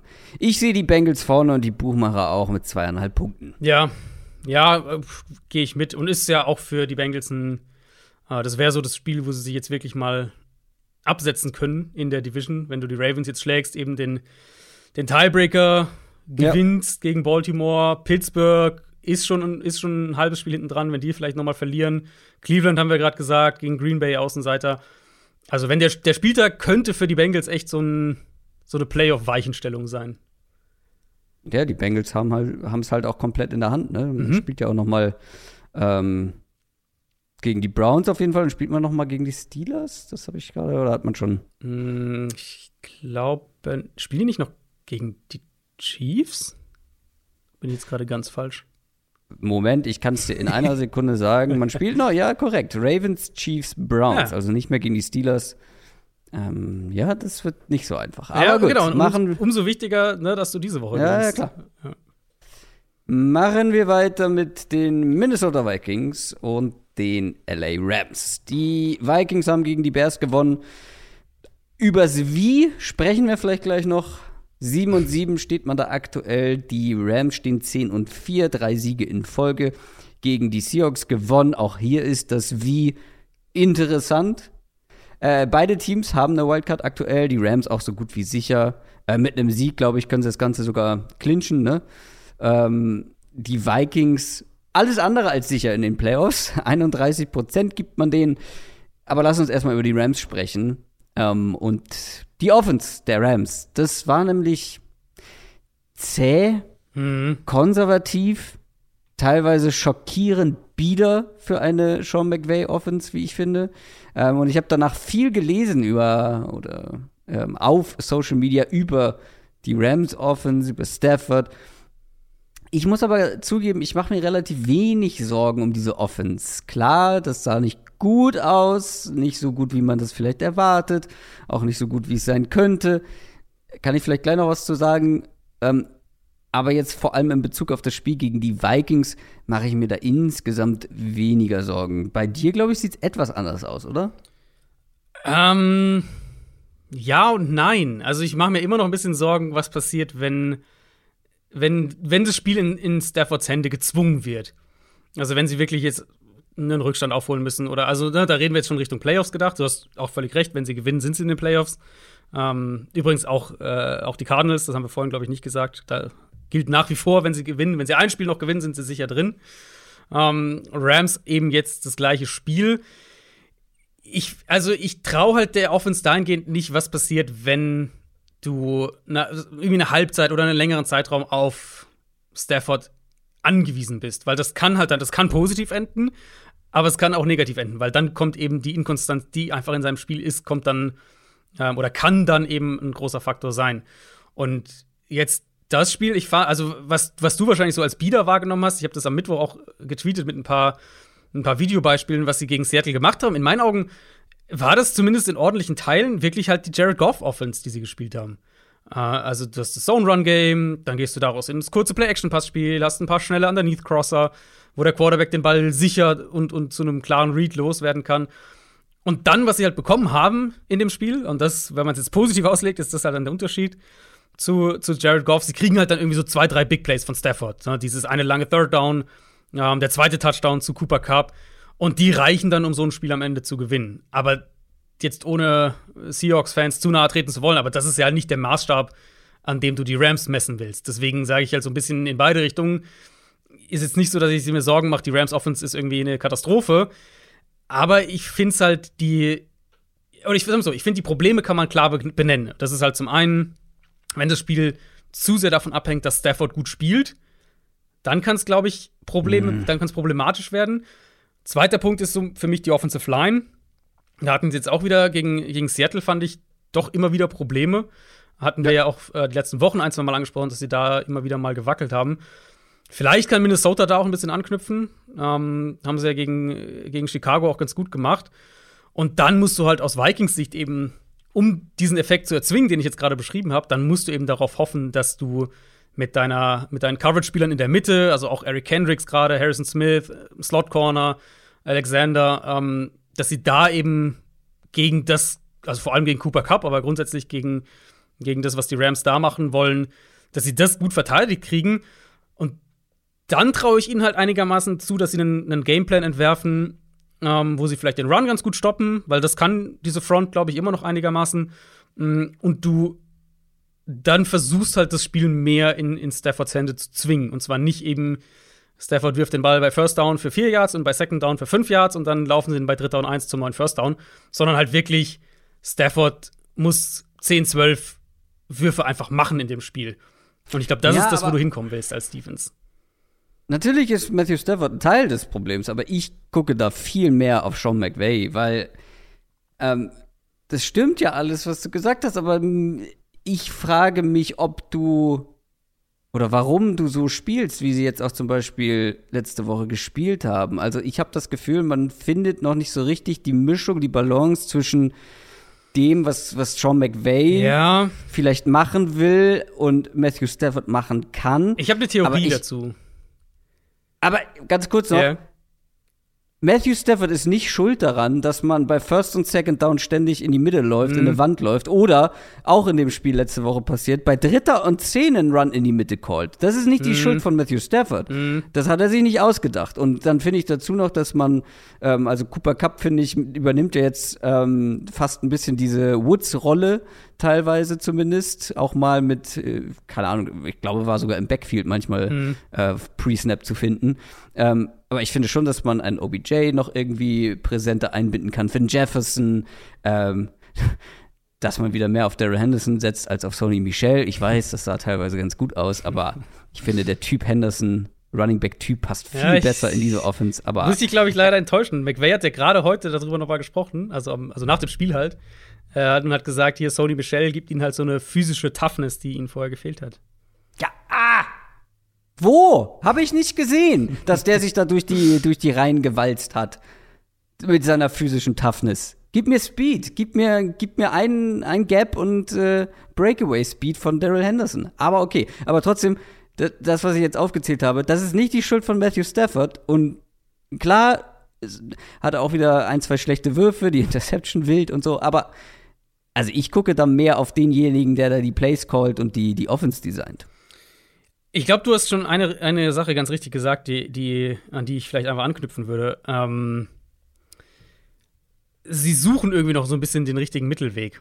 Und mhm. mein, mein Gefühl war so ein bisschen, und darüber hatte ich ja auch mal ausführlicher gesprochen, während die Rams wirklich in diesem Tief waren, offensiv, ähm, dass sie halt zu sehr versucht haben, die Offense, so, so, nach dem Motto, ja, jetzt haben wir einen, einen, einen, guten Quarterback, jetzt haben wir das Upgrade, jetzt müssen wir auch die Offense spielen, die das halt zu 100% äh, unterstreicht. Und dann gehen wir halt viel mehr in Spread und weniger enge Formationen und weniger Play-Action und ne, diese, diese ganzen Markenzeichen eigentlich der McVay-Offense unter oder mit Goff, ähm, die werfen wir über Bord, weil jetzt haben wir ja den Quarterback und jetzt sind wir Pass-Heavy und wollen die Big Plays und so weiter.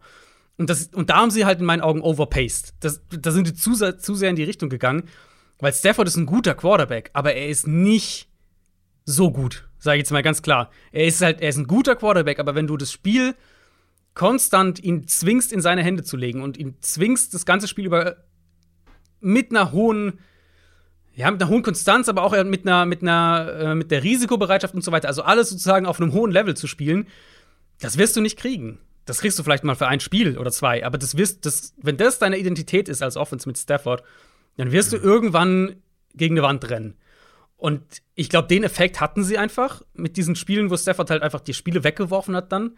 Ähm, und jetzt versuchen sie halt so die Mischung zu finden. Und das war ja gegen, ähm, gegen Arizona teilweise auch schon so. Und das war jetzt dann gegen, äh, also gegen Seattle fand ich es halt jetzt sehr auffällig. Deswegen habe ich da so einen kleinen, äh, so ein paar Sachen auf Twitter auch dazu gepostet dass es halt in Teilen mich wirklich einfach an die Goff-Offense erinnert hat. Und jetzt versucht McVay vielleicht, vielleicht wird er jetzt gerade das Pendel zu sehr in die andere Richtung.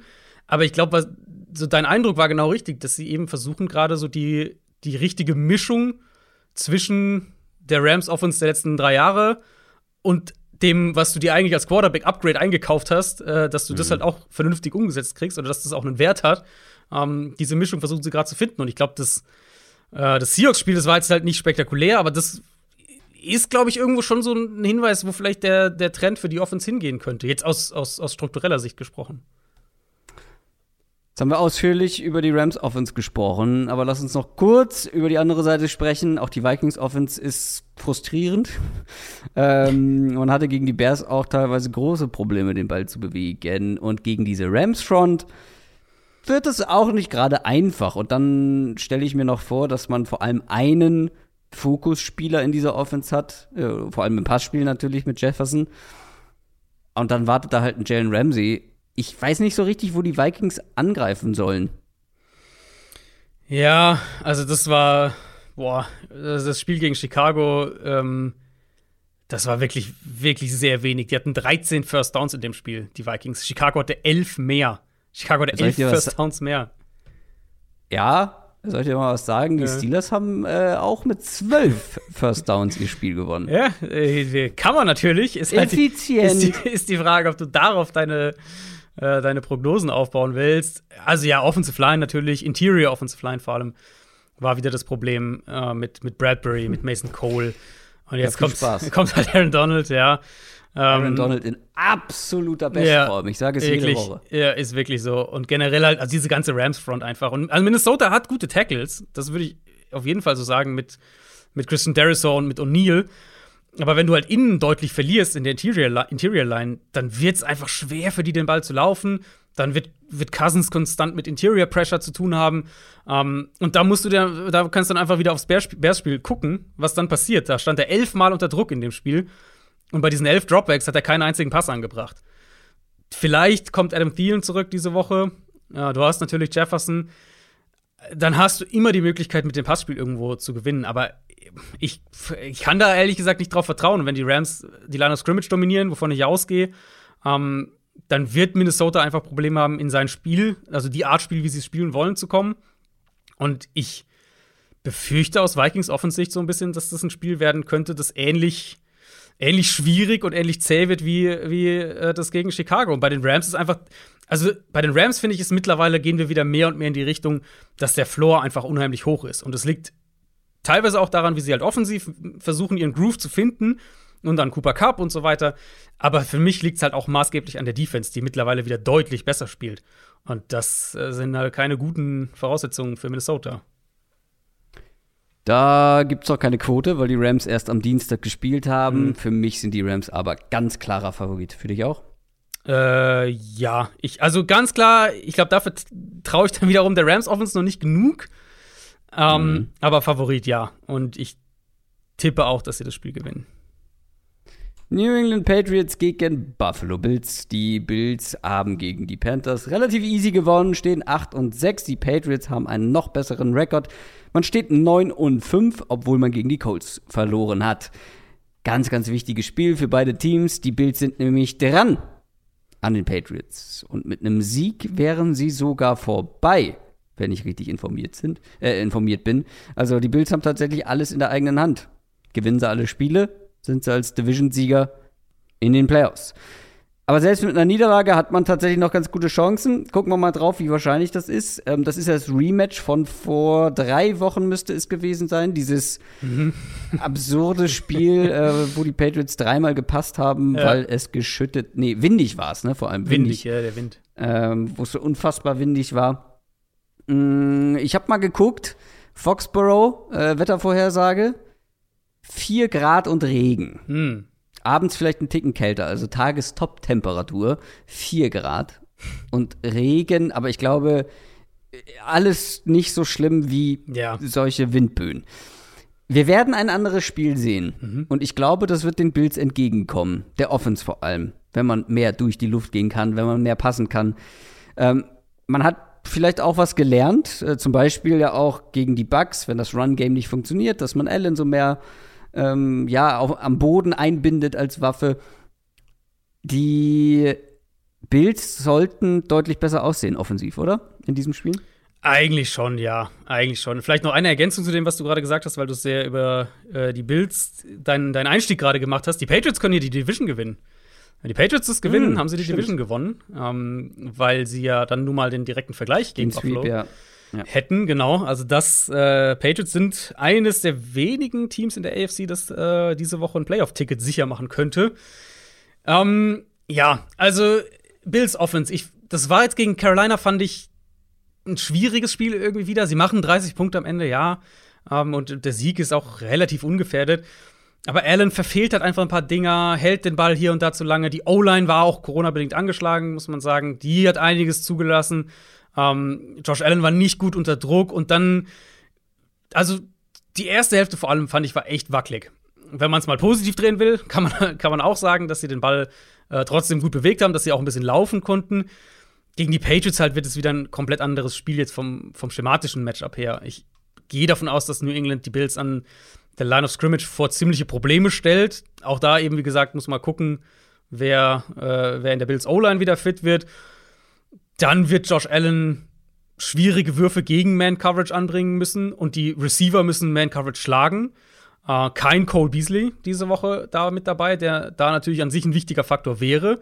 Aber der ist an, an Corona erkrankt und wie wir natürlich alle wissen, ist Cole Beasley nicht geimpft. Sprich, der ist auf jeden Fall mindestens zehn Tage raus.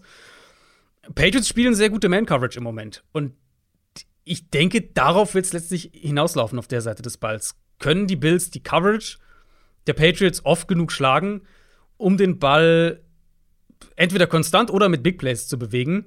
Und dann halt im, im, im Anschluss, wie reagieren sie, falls die Patriots auf der anderen Seite früh vielleicht ein, zwei lange Scoring-Drives hinlegen und die Bills Offense unter Druck gerät. Also Buffalo hat natürlich die individuelle Qualität, um ein Spiel auf die Art zu gewinnen.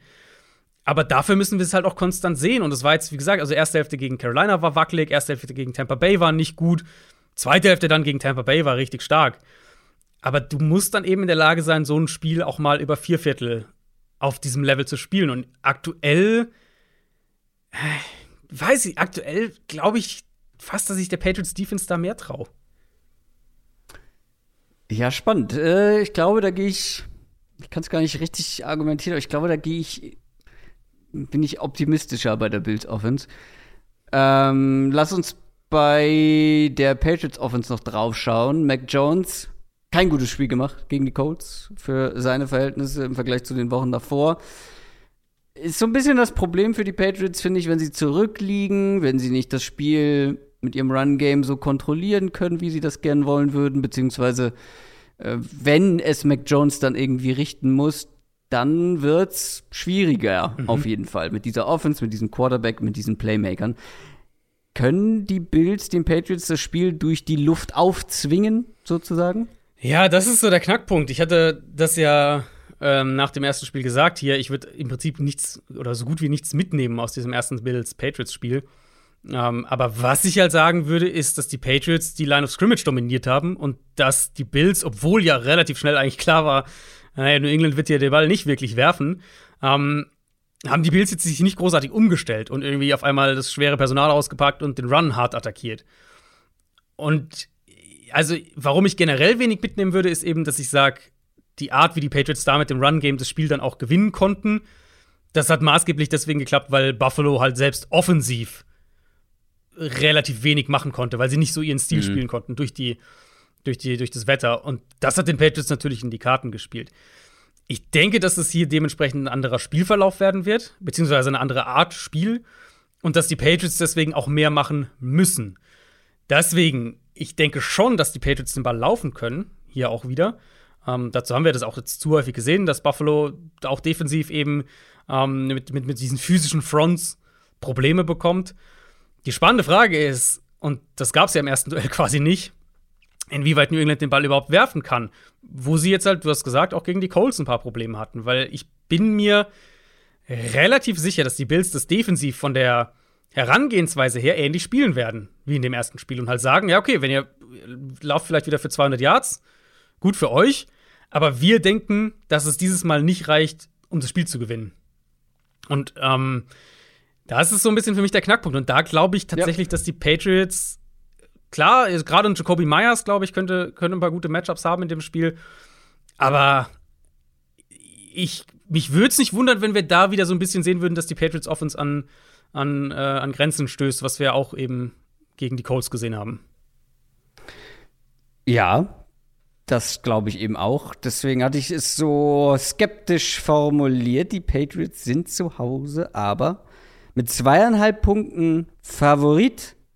Die Bills werden das aber gewinnen. Woran hat's gelegen? Herr Ju, woran hat die Lehen? Das ist natürlich immer so die Frage. Ich sage natürlich immer, woran halt die Lehen? Ja. Ich gut, hätte ja. noch eine andere Wahl gehabt. Ich äh, hätte sogar gedacht, dass du auch hier in Richtung ich Bills gehst. Ich wollte gerade sagen, ich bin froh, dass, dass ich jetzt so rumgenommen habe, weil das wäre meine Alternative gewesen. Ähm, ich habe später noch eins, aber da bin ich mir nicht ganz so sicher wie hier. Also, äh, so sicher, wie man sich eben sein kann, ne, wenn man auf dem Außenseiter tippt und gerade wenn es die Bills gegen die Patriots, die mhm. äh, ja einen super Run hatten und jetzt einmal verloren haben. Aber trotzdem, ich glaube, es spricht relativ viel für die Bills. Nicht viel, aber. es ist halt wirklich ein Spiel auf Augenhöhe und ich. Ja. Die Zweifel bei mir sind eben im Moment größer, dass die Patriots in einem offensiveren Spiel mitgehen können, als die Zweifel dahingehend, äh, was die Bills Offens angeht. Deswegen, ich denke, dass die Patriots mal wieder laufen könnten. Ich denke, dass es da dadurch auch ein Spiel wird, was jetzt nicht zur Halbzeit durch ist, aber ähm, meine Tendenz geht auch Richtung Buffalo. Die Carolina Panthers spielen gegen die Tampa Bay Buccaneers. Die Bucks mit einem katastrophalen Auftritt gegen die Saints stehen 10 und 4.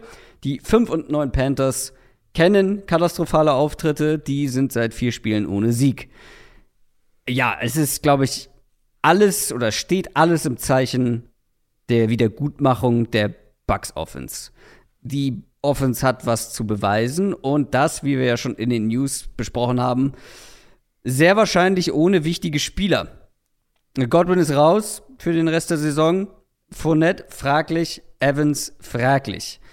Wie problematisch ist es wirklich und vor allem mit Blick auf dieses Matchup gegen eine unangenehme Panthers Front, mhm. ähm, die man ja aber eigentlich ganz gut egalisieren sollte, kann man auch mit angeschlagen oder fehlenden äh, Topspielern diese Panthers Defense in Schwierigkeiten bringen. Sollte ja, was die Line of Scrimmage angeht. Das Problem ist halt, was passiert, wenn die Panthers es schaffen, dass Brady den Ball länger hält. und sie halt, sag mal, im Run-Game nicht so viel zulassen, was ich mir durchaus vorstellen kann. Ähm, und dann eben sie dazu, Brady dazu bringen, dass er bei, bei Second Down, bei Third Down den Ball länger hängt. Also ich glaube jetzt nicht, dass die Bucks noch mal irgendwie einen Shutout offensiv hinlegen oder nur 10 Punkte oder sowas machen. Aber ich kann mir schon vorstellen, dass sie offensiv wieder so ein bisschen Sand im Getriebe haben. Und gerade dann eben fehlt dann halt der, der, was ich bei den Cardinals vorhin gesagt hatte, so der Spieler, der sowas vielleicht mal aufbrechen kann. Äh, mit Godwin fehlt der hier jetzt auch. Evans mal gucken, ob er spielen kann oder nicht. Vielleicht ja halt Antonio Brown zurück. Äh, wird wahrscheinlich einiges über Gronk auch laufen müssen. Könnte ich mir generell auch gut vorstellen vom, vom, vom Matchup her. Ähm, aber ohne Godwin wird Carolina sicher auch einige und, und vielleicht ohne Evans oder mit einem angeschlagenen Evans wird Carolina sicher einiges an Man-Coverage versuchen zu spielen. Mhm. Und wer weiß, vielleicht auch Brady ein, zwei Mal aggressiv blitzen oder halt wirklich dann viel mit, mit Pass-Rush-Paketen arbeiten, Brady in, mit der Coverage zwingen, den Ball zu halten und dann halt mit der individuellen Qualität der Pass-Rusher ähm, zu punkten. Was ich halt wieder auffällig fand jetzt in dem Spiel gegen, ähm, gegen New Orleans für Tampa Bay, und ich hatte das ja vorher auch gesagt, das ist, das ist halt einfach eine Defense, die Tampa Bay große Probleme bereitet, die Saints Defense. Was ich wieder auffällig fand, war eben, wie umkämpft fast jeder Pass war. Also wenn ihr darauf mal achtet, so auch die Completions, ja. da ja. ist halt, also Alles da war kaum, genau, kaum eine, eine, einfache Completion mal wirklich da. Ähm, super enge Coverage, harte Hits direkt nach dem Catch. Haben ihn dann halt auch irgendwann Probleme an der Line of Scrimmage gemacht und, und Brady dazu gebracht, auch teilweise den Ball zu halten. Und dann am Ende hat Tampa Bay halt wirklich gerade so über vier Yards pro Play, die Turnover, die natürlich Killer waren. Ja, und jetzt diese, diese Panthers Defense, die kann dir schon Probleme bereiten. Gerade wenn du offensiv dann, wenn dir halt deine, ähm, deine, ja, vielleicht Top 2 oder zumindest eine deiner beiden Top-Waffen fehlt, um dann halt so, so eine 1 gegen 1 Matchups zu gewinnen und so ein Spiel halt dann auch mal in eine andere Richtung zu kippen. Die Defense auf der anderen Seite war nie das Problem so richtig. Und das wird sie auch hier nicht sein. Die Panthers haben große Probleme in der Offense in Pass Protection mhm. und Cam Newton individuell. Ich finde, Cam Newton wirkt lahm. Also nicht nur ja. auf den Beinen, sondern auch im Kopf. Ähm, ist überhaupt nicht auf Game Speed unterwegs. Und das könnte, wenn ich mir das so vorstelle, dass man da letzte Woche schon aus Panthers Sicht Probleme hatte und jetzt die Bucks Front kommt, das könnte ein übler Nachmittag werden. Ja, ja, ist schwer da. Ich weiß, wir haben einige Panthers-Fans auch bei unseren Zuhörern, aber schwer, da groß Hoffnung zu machen. Das war gegen, gegen Buffalo war das schon bitter. Also, was Cam da teilweise für Bälle geworfen hat. Äh, es ist natürlich nicht nur Cam Newton. Die O-Line spielt zumindest in Teilen furchtbar aktuell. Ähm, mir fehlt auch so ein bisschen offensiv der Plan. Also, wo ich, also Panthers sind spätestens jetzt ohne, ohne Joe Brady so auch so ein Team, wo ich einfach nicht mehr so richtig weiß, was die offensiv eigentlich machen wollen, außer den Ball zu laufen. Und wenn ich halt auf das Matchup hier schaue, natürlich kannst du mit, mit Anderson und mit DJ Moore kannst du der Secondary Probleme bereiten.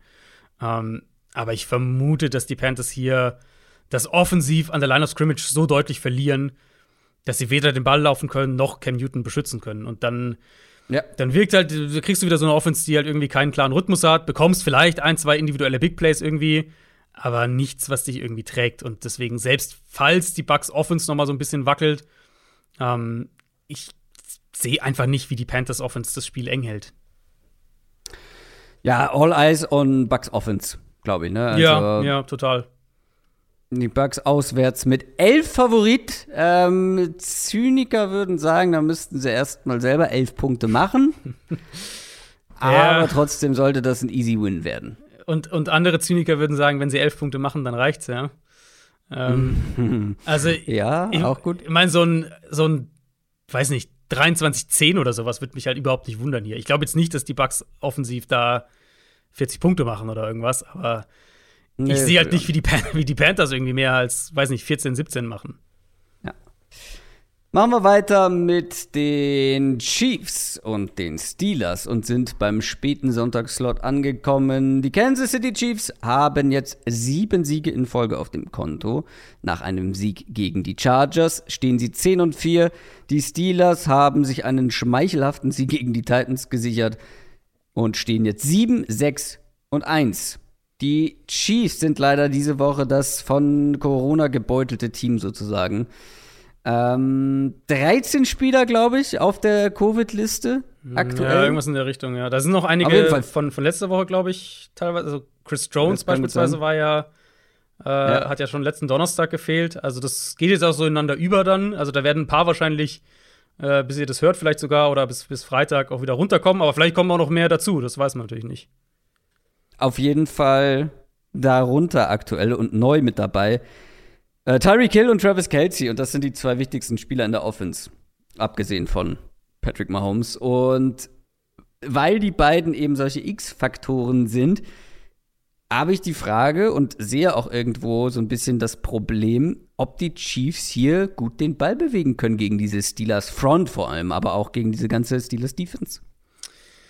Ja, ja, ja. Ähm, ich meine, gegen die Chargers fand ich, war das ja echt so ein bisschen Vintage Chiefs Offense, ne? Ich hatte das, äh, Mhm. ich hatte das ja nach dem Raiders-Spiel letzte Woche schon gesagt, dass es halt nicht einfach nur irgendwie die Raiders spielen Single High und wir ballern den Ball tief dagegen war und so, sondern dass sie den Ball auch konstanter bewegt haben. Wo ich ja noch gesagt hätte, das ist eigentlich ein gutes Zeichen für das Chargers-Spiel und so, da können sie vielleicht dran anknüpfen. Und gegen die Chargers war es dann eigentlich viel mehr Vintage Chiefs, weil ähm, die Chargers viel mehr Single High gespielt haben. Die Chargers viel mehr in Single High rotiert sind nach dem Snap, so muss man vielleicht richtig sagen.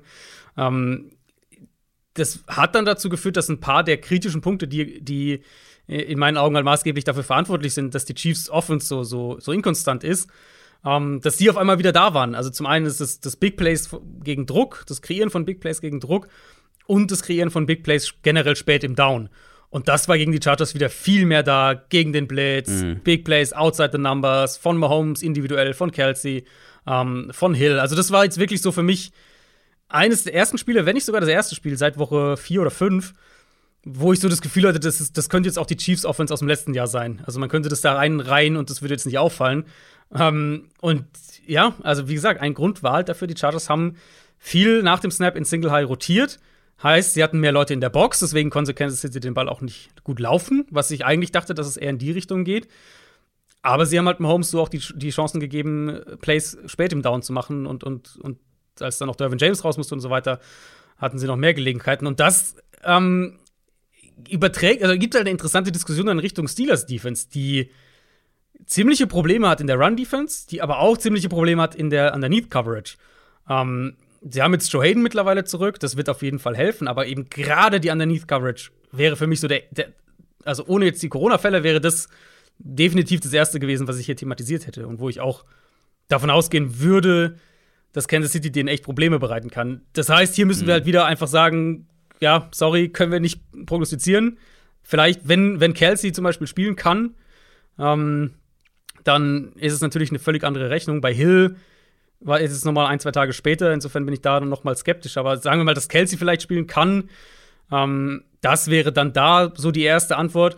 Und dann würde ich halt sagen, ich hatte es, wie gesagt, letzte Woche schon gesagt, aber ich würde es noch mal in den Raum stellen, ähm, dass das ein Spiel werden könnte, wo vielleicht Kansas City über den Run kommt.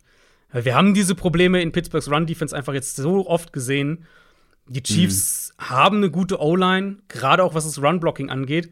Und ich, falls halt, sagen wir mal, beide nicht spielen können, Hill und Kelsey, oder selbst nur einer, dann willst du ja aus Chiefs Sicht möglichst wenig in langen Second, langen Third Downs leben. Weil dann kommt halt der Pass Rush natürlich ins Spiel. Und das ist dann wieder so die Gefahr, dass, dass Mahomes äh, Ja. da dann wieder in Probleme läuft. Ähm, deswegen vielleicht mit einer Woche Verspätung gegen eine ganz andere Defense äh, strukturell gedacht. Ähm, aber vielleicht dann wirklich diese Woche das Spiel, wo, wo, wo Kansas City dann über den Run kommt. Stichwort Steelers, Stichwort Probleme, Stichwort Offense. Ähm, ich habe es ja eben schon gesagt, 12 First Downs hatte man. 168 Total Yards letzte Woche. 19 Punkte, 20 Minuten nur den Ball und man hat trotzdem gewonnen. Ähm, ja, Äh, ich bin gespannt, wie das diese Woche aussieht. Man hatte Probleme in der O-Line, in der Pass Protection, Run Blocking. Najee Harris hatte 12 Carries für 18 Yards. Ähm, und es ist das alte Thema bei den Steelers. Keine Big Plays, keine Punkte. Keine Kekse. Die Chiefs haben auch eine gute Defensive Line. Und ich bin gespannt, wie das diese Woche aussieht. Ob es überhaupt besser aussehen wird oder aussehen kann als, als vergangene Woche gegen Ähm, na, gegen wen haben sie gespielt? Gegen die Titans. Titans, ja. Das, ich meine, das gewinnen sie ja auch nur, ich habe es ja vorhin schon gesagt, bei, bei Tennessee, Turnover, wenn, ja. weil die Titans ihnen halt den Ball geben. Ähm, also, das war so schwach von der Steelers Offense, das Spiel. Und in erster Linie von Big Ben. Mein Run-Blocking, ja, ist auch ein Problem, aber also wie oft Big Ben bei Dritter und Fünf, Dritter und Sechs den Ball für ein Jahr zu Najee Harris wirft und dann hofft, dass Najee Harris irgendwie drei Verteidiger aussteigen lässt. Boah, das ist schon, das ist schon schwere Kost. Ähm, aber, also ja, war alles kurz. Er hat der Offense auch, also Big Ben, der Offense quasi keine Chance gegeben, irgendwie was in dem Spiel zu bewegen. Und letztlich haben sie halt davon profitiert, dass die Titans die Turnover produziert haben. Und Pittsburgh, du hast gesagt, also sie haben zwölf First Downs, sie konnten den Ball halt nicht bewegen. Und das, äh, ja, wir haben ja bei den Chiefs, haben wir auch ein bisschen drüber gesprochen, dass dieser defensive Turnaround maßgeblich daran lag, dass die ähm, Defensive Line besser gespielt hat. Mit Chris Jones zurück in, mit Ingram in der Rotation. Und das wird, glaube ich, ich gehe jetzt mal davon aus, dass Jones diese Woche wieder spielen kann. Das wird ein großes Problem für Pittsburgh sein. Das heißt, wir bekommen wahrscheinlich wieder Big Ben, der den Ball sehr schnell wirft, sehr schnell loswerden wird, gegen eine Chiefs-Defense, die viel auch nach dem Snap rotieren kann, viel auch da nochmal umstellen kann, die aggressiv hier auch spielen kann und das, denke ich, auch machen wird, was jetzt ihre Coverages angeht. Und dann kann ich mir nicht vorstellen, dass Pittsburgh den Ball da wahnsinnig gut bewegt. Und dann ist halt, sind wir wieder an dem Punkt, so die Hoffnung ist, vielleicht kriegst du, triffst du ja, irgendwie zwei Big Plays auf Chase Claypool. Mhm. Aber im Kern ähm, erwarte ich hier, eig also eigentlich erwarte ich, dass das, was wir offensiv von der Steelers Offense gegen Tennessee gesehen haben, nur noch mal mit größeren Problemen, was so die, die, die Line of Scrimmage angeht. Ja, bin ich komplett bei dir. Und wenn die Chiefs eben nicht so häufig den Ball abgeben an die Steelers ähm, wie die Titans, dann. Äh, also, das muss man dazu sagen, das können die Chiefs ja auch ganz gut. Es können sie, ja, ist vielleicht noch ein Argument dafür zu sagen, wir kommen diese Woche eher übers Run-Game. Ja, also das mit dem Ball abgeben äh, und dem Gegner zur Verfügung stellen. Ja, ich weiß auch nicht, wie die Steelers hier punkten sollen. Ähm, bleibt halt aber auch noch die Frage auf der anderen Seite, wenn sie halt irgendwie versuchen, die gleiche Offense wie bisher zu spielen, aber ohne Kelsey und Hill, Mhm. wird es, glaube ich, auch schwer zu punkten. Also generell, Tendenz generell auf jeden Fall Low-Scoring. Ja, Low-Scoring Wenig Spiel. Punkte, ja. Ähm, ich weiß gar nicht, ob es da schon, gibt es da eine Line? Ja, eine aktuell gibt es eine. Die können sich sicher auch noch mal ändern. 44,5. Da würde ich zum Under gehen, ehrlich gesagt. Also, wenn, wenn ich raten müsste, würde ich sagen, Kelsey tendenziell ja, Hill tendenziell nein. Ähm, und dann wird mich jetzt so ein 2017, 23, 17, so in der Ecke, das wird mich, das, das wäre eher so das, wo ich das Spiel Steelers sehe. 17 Punkte. Ja, das ist schon recht viel, gell? Ja. Vielleicht ein Ja. Defense-Touchdown. Ah ja, okay. Fair. Ähm, Kansas City ist auf jeden Fall mit 8,5 Punkten Favorit. Ohne Kelsey und Hill weiß ich gar nicht, ob ich da mitgehen würde. Mit einem der beiden schon. Aber ja, äh, die Chiefs sollten das gewinnen. Sunday Night Game, Dallas Cowboys gegen das Washington Football Team. Washington hat mit der B-Mannschaft gegen die Eagles verloren. Steht jetzt 6 und 8, die Cowboys 10 und 4, nachdem man dreimal in Folge gewonnen hat. Ich glaube, das Spiel kann man etwas kürzer halten, weil, also, die Cowboys haben zwar irgendwie den gleichen Rekord wie die Chiefs beispielsweise oder die Bucks und ähm, ja, stehen aktuell auf Platz 2 in der, in der NFC und ich finde aber, das ist ganz schön viel heiße Luft. Also, du hast es ja vorhin schon mal so in einem Nebensatz gedroppt. Die Offense ist wirklich underwhelming, wie der An- Amerikaner sagt. Man könnte sogar fragen, sind die Cowboys überhaupt noch ein Offense-Team oder ist die Defense vielleicht sogar mittlerweile das Aushängeschild?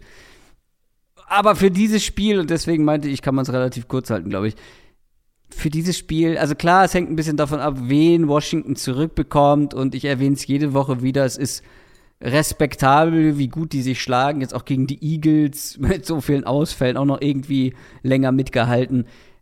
Aber trotzdem, die Cowboys Offense, selbst im underwhelming Zustand, ähm, schlecht ist sie ja definitiv nicht, das wird schwierig da mitzuhalten, aus Sicht von Washington.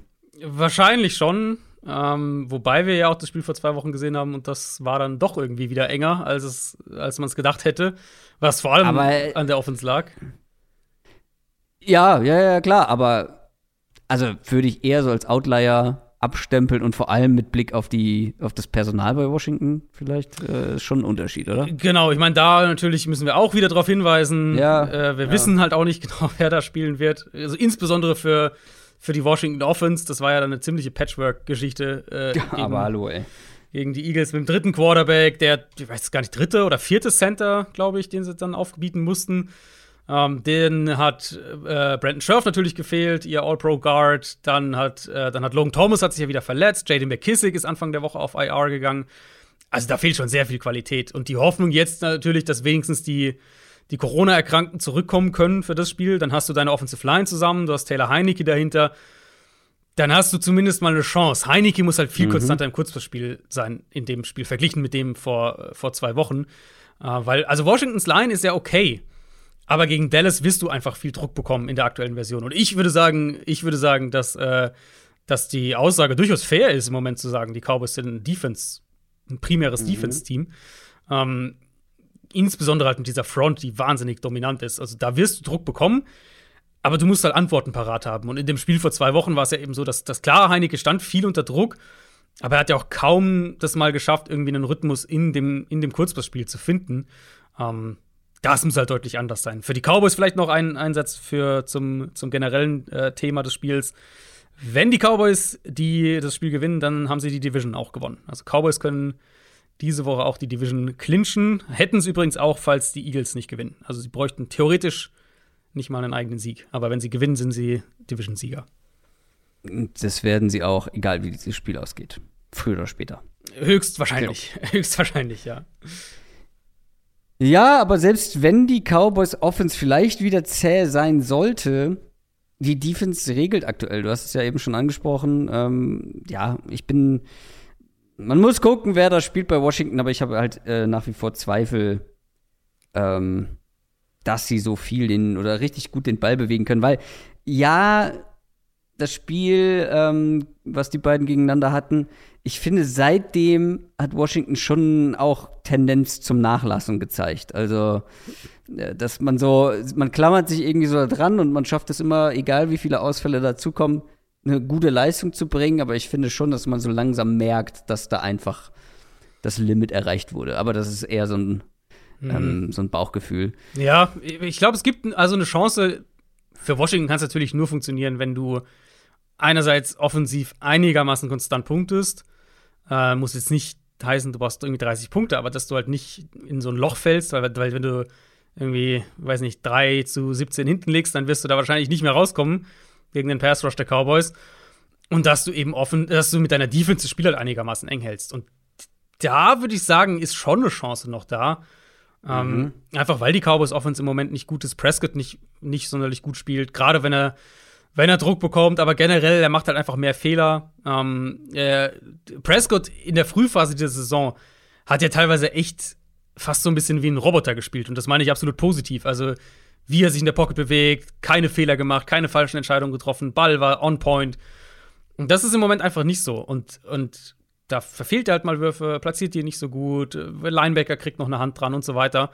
Ähm, und da haben wir ja letzte Woche auch drüber gesprochen, halt nach dem ersten Washing- Washington-Spiel. Das hätte, da hätten Prescotts Fehler, wenn man jetzt mal das, das hart sagt, aber da hätten Prescotts Fehler die Cowboys das Spiel auch kosten können, wenn Washington offensiv mehr, äh, mehr noch gemacht hätte.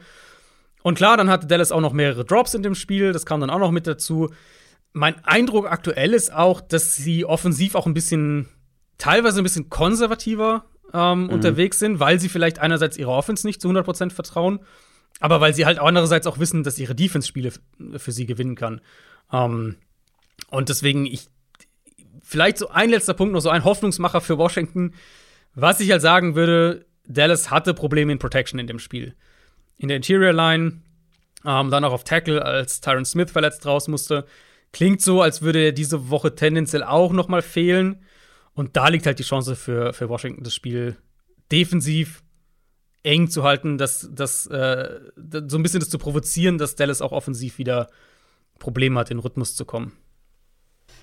Es klingt gar nicht so chancenlos, wenn du das so sagst, aber ich glaube, ich, also ich würde hier keinen Cent auf Washington setzen, tatsächlich. Ähm, also, wir haben noch keine Quote, weil Washington ja auch erst Dienstag gespielt hat, aber die Cowboys zu Hause, egal ob schön oder nicht, ich gehe davon aus, dass sie das souverän gewinnen. Äh, ich denke auch, dass sie es gewinnen, aber ich denke halt eher, dass sie es wegen ihrer Defense gewinnen, tatsächlich. Äh, das das wäre vielleicht so der zu deinem Eingangsstatement Mhm. noch so ein Takeaway. Ich denke, ich denke auch, dass Dallas gewinnt. Ich denke auch, dass sie Favorit sein sollten, aber ähm, im Moment traue ich halt der Offense nicht so richtig. Fair. Kommen wir zum Monday Night Game. New Orleans Saints gegen Miami Dolphins. Die Dolphins, sechs Siege in Folge.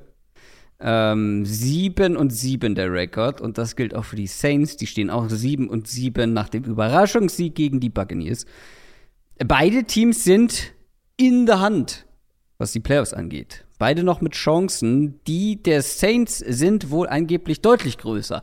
47% Wahrscheinlichkeit, äh, dafür die Playoffs zu schaffen. Bei den Dolphins 6%. Das liegt natürlich zum einen daran, dass die Dolphins relativ, ja, einen relativ leichten Schedule hatte die letzten Wochen. Und man jetzt auf die Saints, die Titans und die Patriots noch trifft. Das ist natürlich nicht das leichteste Programm.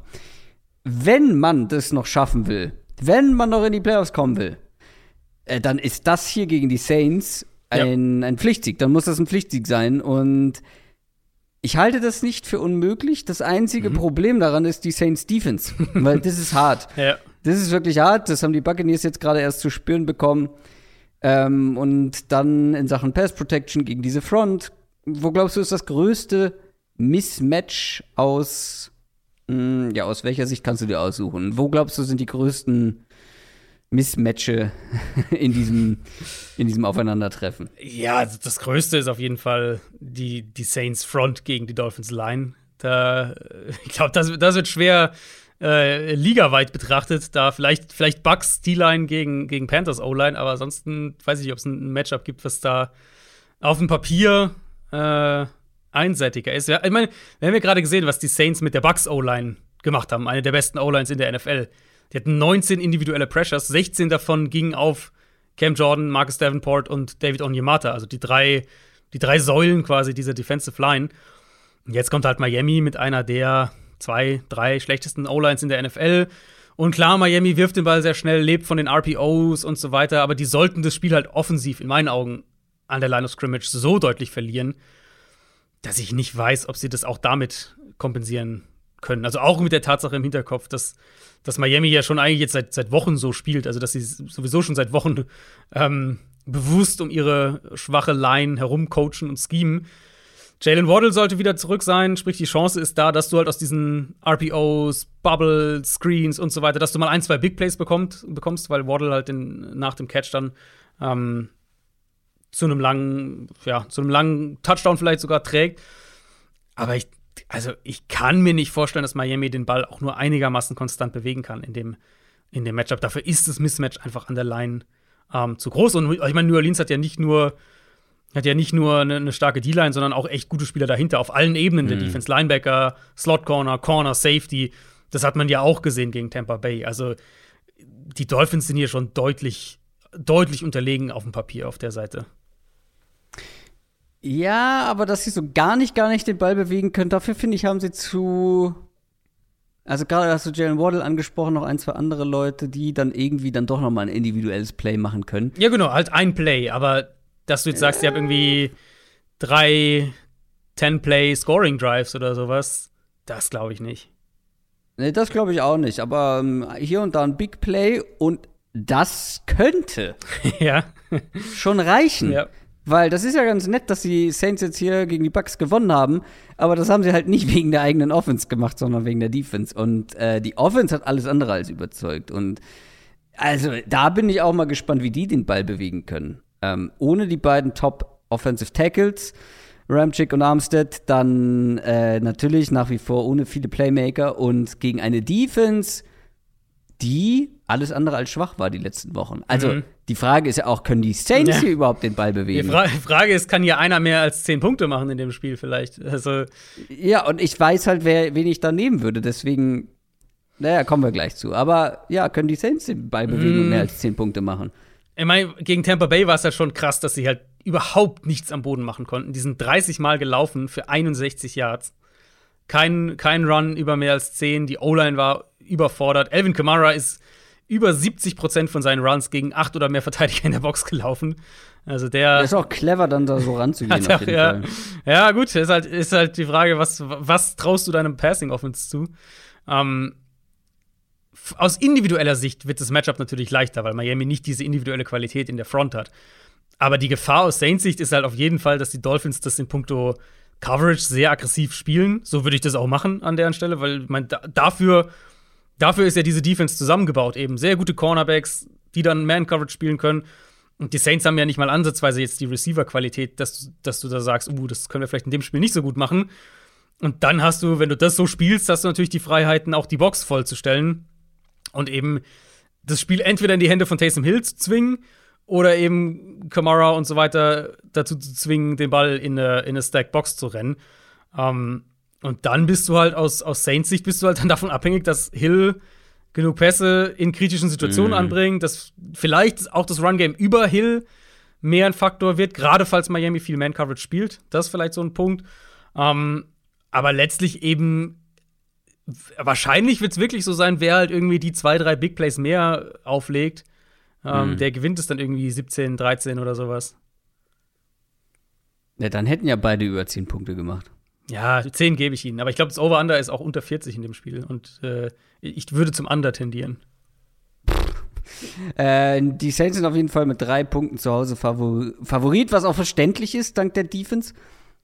Ich glaube trotzdem, dass die Dolphins das gewinnen. Das wäre meine Alternativoption gewesen. Ich glaube schon, dass die mehr Big Plays haben werden mit ihrer Offense als die Saints mit ihrer Offense. Ich denke, dass das Mismatch, dann können wir wunderbar den Bogen schlagen zu deiner Einstiegsfrage, dass das Mismatch, das mit Abstand größte, einfach das ist zwischen ähm, der Saints Front und der Dolphins O-Line. Mhm. Und ich denke, dass, dass Miami das nicht kompensieren kann. Ja, ja, das ja, finde ich, finde ich fair, auf jeden Fall. Aber ähm, mal sehr, ich bin sehr gespannt, also ich, ob da irgendwas bei rumkommt bei diesem Spiel. Aber naja. Ich, ich, ich, würde wahrscheinlich in keinem, keines dieser Teams würde ich, würde ich mit drei Punkten Vorsprung in dem Matchup einsortieren. Ähm, Und keins dieser Teams, auch wenn sie in der Hand sind, haben was in den Playoffs verloren, ne? Also. Ja, ja. Äh, Saints, also Saints, ob du, ob jetzt New Orleans oder weiß ich nicht, mhm. Minnesota reinkommen. Ich hoffe ja, so ein bisschen hoffe ich auf die Eagles tatsächlich, dass die reinkommen. Mhm. Die, Als großer Eagles-Fan. Die werden auf jeden Fall unterhaltsamer, ja. Kommen wir zu unserer Speed Round. Äh, wir haben noch einige Spiele, über die wir ganz kurz sprechen. Ähm, ihr werdet unter anderem gleich auch merken, warum kurz. Falcons Lions. Die Lions haben, ja, die haben die Cardinals geschlagen. Respekt. Aber dadurch haben sie ihren Nummer 1 Pick im Draft verloren, aktuell sind nicht mehr ganz vorne, sondern die Jaguars. Das ist quasi wie eine Niederlage. Aber gut, Falcons haben gegen die 49ers verloren, stehen 6 und 8. Die Lions bleiben unangenehm einfach. Jetzt aber ohne Jared Goff, denn der wurde positiv getestet auf Corona und entweder mit David Blah oder wie wird er ausgesprochen? David Blah? Blau, Blau. glaube ich tatsächlich. Ja. Blau. Ja. Blau. Ähm, oder Tim Boyle, interessiert mich ehrlich gesagt nicht, wer das spielt, aber. Er könnte ja ähm, auch Goff sein, ne? Also neue Protokolle und so weiter. Da kann man ja jetzt nicht mehr so ausschließen. Ja, aber er also, hat ja sogar Symptome. Ja, ja. Also wahrscheinlich wird es also nicht Goff. Wahrscheinlich wird es nicht Goff. Glaube ich auch nicht. Die Chance ist zumindest höher als noch vor einer Woche, dass er bis Sonntag dann doch spielen kann. Ja, was machen wir daraus? Äh, die Falcons, ähm, Defense hätte ja dann gegen, wenn einer der Backups spielt, wirklich auch eine Chance, mal ja, gut zu performen. An sich ja. Das Problem für Atlanta in meinen Augen ist halt, die sind so schwach in der Line of Scrimmage defensiv, dass ich eigentlich erwarte, dass, dass Detroit den Ball am Boden auch bewegen kann. Und so ein bisschen halt auch gleiches Spiel auf der anderen Seite. Atlantas O-Line ist super anfällig, auch eine der schwächsten mittlerweile in der Liga. Und da sollte Detroit eigentlich auch ein bisschen Erfolg haben. Deswegen, mich würde es tatsächlich nicht wundern, wenn Detroit das mal zumindest eng hält und ähm, ja, das machen sie ja fast jede ja, Woche. Aber also ja, mit, mit, sag mal, mit einem fitten Jared Goff wäre ich hier sogar geneigt, da auf die Lions zu tippen.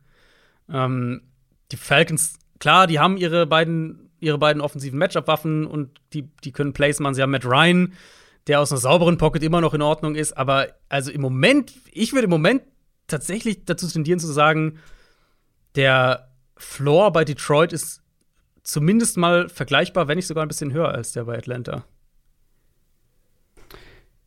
Mit Goff, natürlich. Also mit Goff. Ohne Ja. Goff, ja, dann ähm, Goff, das, das sollte vielleicht auch nicht unter den Tisch fallen. Goff hat ja auch ein richtig gutes Spiel gemacht gegen Arizona. Ja. Ähm, Ja. Also, Stimmt. ja, wenn du dann halt beim zweiten oder dritten oder was auch immer Quarterback bist, dann wird es natürlich sehr schwer. Die Falcons sind mit sechs Punkten favorisiert. Das ist ordentlich. Das ist sehr viel, ja. Also ich würde Atlanta mit sechs Punkten würde ich, glaube ich, bei keinem Matchup auf Atlanta setzen. Die New York Jets spielen gegen die Jacksonville Jaguars. Es ist Draft Bowl. Mm. Die 3 und 11 Jets gegen die 2 11 1 Lions. Die Jaguars halten momentan den oder haben den Nummer 1 Pick inne, würden, wenn jetzt der Draft ist, als erstes drankommen. Und das lassen sie sich auch nicht mehr nehmen, glaube ich. Weil, ich meine, letzte Woche habe ich doch gedacht, okay, jetzt so als, als ähm, Trotzreaktion nach dem, nach dem Rauswurf von Urban Meyer, vielleicht sehen wir da irgendwie was. Ähm, vielleicht sehen wir auch irgendwie von der Offense mehr und die haben eine Chance gegen die Texans. Die Antwort ist nein, hatten sie nicht. Und wenn man gegen die Texans keine Chance hat, hat man, glaube ich, auch gegen die Jets keine Chance aktuell. Und ähm, die Jets gewinnen das. Also sportlich sind wir dann, wenn ich dich jetzt so raushöre, schon auf einer Wellenlänge. Das sind die zwei schlechtesten Teams in der NFL, oder? Für, Im Moment. Die Texans sind jetzt auch mit in der Verlosung. Aber- ich glaube, dass die Jaguars noch mal eine Stufe unter allen stehen. Ja, ja, okay. Und dann kommen halt so Jets, die Texans. ich finde, die Texans hatten halt dieses Jahr mittlerweile irgendwie so wirklich drei, vier Spiele, wo sie sehr passabel bis, bis gut aussahen. Ähm, das haben wir gefühlt ja von den anderen gar nicht gehabt. Also, oder eins vielleicht dann. Ans- Ja. ja, ich meine, wer das hier verliert, der hat auf jeden Fall eine sehr gute Chance auf den Nummer 1-Pick. Ähm, Jacksonville hat ihn jetzt im Moment und die Jets und Texans haben jeweils ein Spiel mehr gewonnen. Detroit natürlich mit dem Unentschieden eben dazwischen dann, zwischen Jacksonville und den anderen. Aber für mich sind es im Moment die beiden schlechtesten Teams sportlich gesehen. Und Jacksonville, du hast gesagt, auch jetzt im ersten Spiel ohne Urban Meyer nicht der, der, der Knalleffekt irgendwie gekommen. Total eindimensional offensiv. Ja, den Ball einigermaßen gut gelaufen, okay. Jets auf der anderen Seite, ich finde, bei den Jets sieht man ein bisschen mehr den offensiven Plan. Also man sieht mehr, was sie machen wollen, zumindest. Zach Wilson halt da auch nicht, noch nicht, also ne, nicht gut. Ähm, ich halte den Floor bei den Jets im Moment für höher. Deswegen Ja. tendiere ich da auch dazu, dass Same. sie das gewinnen. Und dann haben wir zum, äh, sind die Jaguars auf bestem Wege, Back-to-Back First Overall Picks zu holen. Hat es auch noch nicht aufgegeben. Gab, ich wollte gerade fragen, gab es das schon mal? Nein. Gab's ne? schon, doch. Ich habe es äh, tatsächlich recherchiert diese Woche. Jetzt, ich ich glaube, es gab's siebenmal bisher. Siebenmal. Ja. Wow. Okay. Äh, ja, die Jets sind auf zweieinhalb Punkte äh, Favorit. Browns hatten das Nur doch zweieinhalb gerade Punkte. erst vor, vor ein paar Jahren mit äh, Miles Garrett und Baker Mayfield. Natürlich, klar. Die Hugh Ja, Jackson, wenn die großen Fra- Hugh Jackson Jahre. Wie Ja, wenn, ja, vergessen? stimmt. Wenn einer, äh, wenn eine Franchise in Frage kommt, dann die Browns. Äh, ja, wie gesagt, also Jets nur zweieinhalb Punkte favorisiert gegen die Jaguars. Das ist schon rough aus Jets Sicht. Äh, die Eagles spielen gegen die Giants. Die Giants haben jetzt drei Niederlagen in Folge, stehen 4 und 10. Die Eagles sind tatsächlich noch im Playoff-Rennen und trotzdem nur in der Speedround. Skandal. 7 und 7. Ähm, die Eagles haben sogar eine 33-prozentige Chance auf die Playoffs. Die Sache ist ganz einfach in diesem Spiel. Äh, gegen die Giants musst du gewinnen, wenn du in die Playoffs kommen willst. Und äh, gerade weil die vor allem weiterhin ohne Daniel Jones antreten und gefühlt auch ohne den halben Roster. Von daher, wir haben noch keine Quote, aber die Eagles, um sich die Chancen zu wahren und um auch den Anspruch zu haben, müssen sie das gewinnen. Ja, äh, völlig klar, überhaupt keine Frage. Und, und ja auch gerade in diesem äh, 7 und 7 Feld da eben mit, Ja, mit Minnesota, genau. mit New Orleans, da darfst du dir halt keinen Ausrutscher leisten, im Zweifelsfall. Ähm, wir wissen bei den Giants ja, dass Daniel Jones dieses Jahr nicht mehr spielen wird. Den haben sie am Montag auf IR gesetzt. Das heißt, wir kriegen Mike Glennon oder Jake Fromm. Das äh, soll wohl noch äh, intern entschieden werden. Also nicht Verletzungsgründe, sondern Leistungsgründe, wen sie da sehen würden. Ich würde auf jeden Fall Jake Fromm reinwerfen, weil was willst du, was gewinnst du davon, Mike Glennon noch da äh, Ja. spielen zu sehen? Gegen halt eine Eagles Defense, die sicher nicht unschlagbar ist, aber Interior Line ist immer noch ein Problem für die Giants. Du kannst, egal wer von den beiden am Ende spielt, du kannst von denen jetzt nicht erwarten, dass er dir da irgendwie zwei, drei, vier Big Plays auflegt. Ähm, Und auf der anderen Seite, Run-Defense war ganz gut für die Giants gegen Dallas, aber auch da, finde ich, hat man gesehen, wie sie dann erwischt wurden, als halt mit Pollard das explosivere Element reinkam und die Runs ein bisschen anders wurden. Und das erwarte ich hier letztlich auch. Die Eagles mit ihrem Option-Run-Game werden den Ball da, denke ich, gut bewegen können.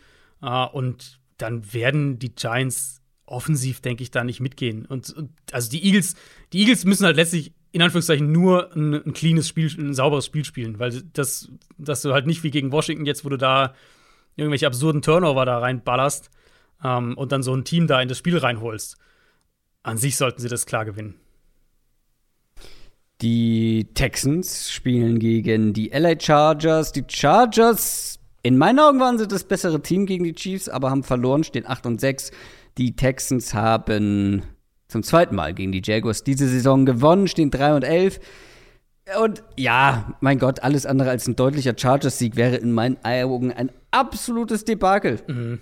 Ja, ähm, da vielleicht noch ein letztes Szenario, glaube ich. Dann haben wir sie alle wichtigen durch. Die äh, in der Division, die Chiefs könnten die Division gewinnen, aber ähm, kann man, glaube ich, ein bisschen, ein bisschen mit Vorsicht betrachten, weil das klappt nur, wenn Kansas City selbst gewinnt und wenn die Chargers nicht gewinnen. Und ich glaube, wir alle gehen davon aus, dass die Chargers hier gewinnen werden. Ähm, haben mir den Ball echt sehr, sehr eindrucksvoll bewegt gegen Kansas City, ja. vor allem halt auch am Boden. Das hatte ich nicht erwartet mit der angeschlagenen O-Line. Das heißt, Rashawn Slater müsste ja eigentlich diese Woche wieder spielen können. Dann ist da die Line auch besser. Dann, dann sollten sie den Ball gegen Houston auch laufen können, wenn sie das wollen.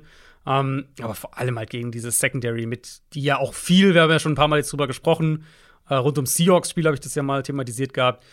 Ähm, eine Texans-Defense, die halt viel, die auch Man-Coverage, Single-High anbietet.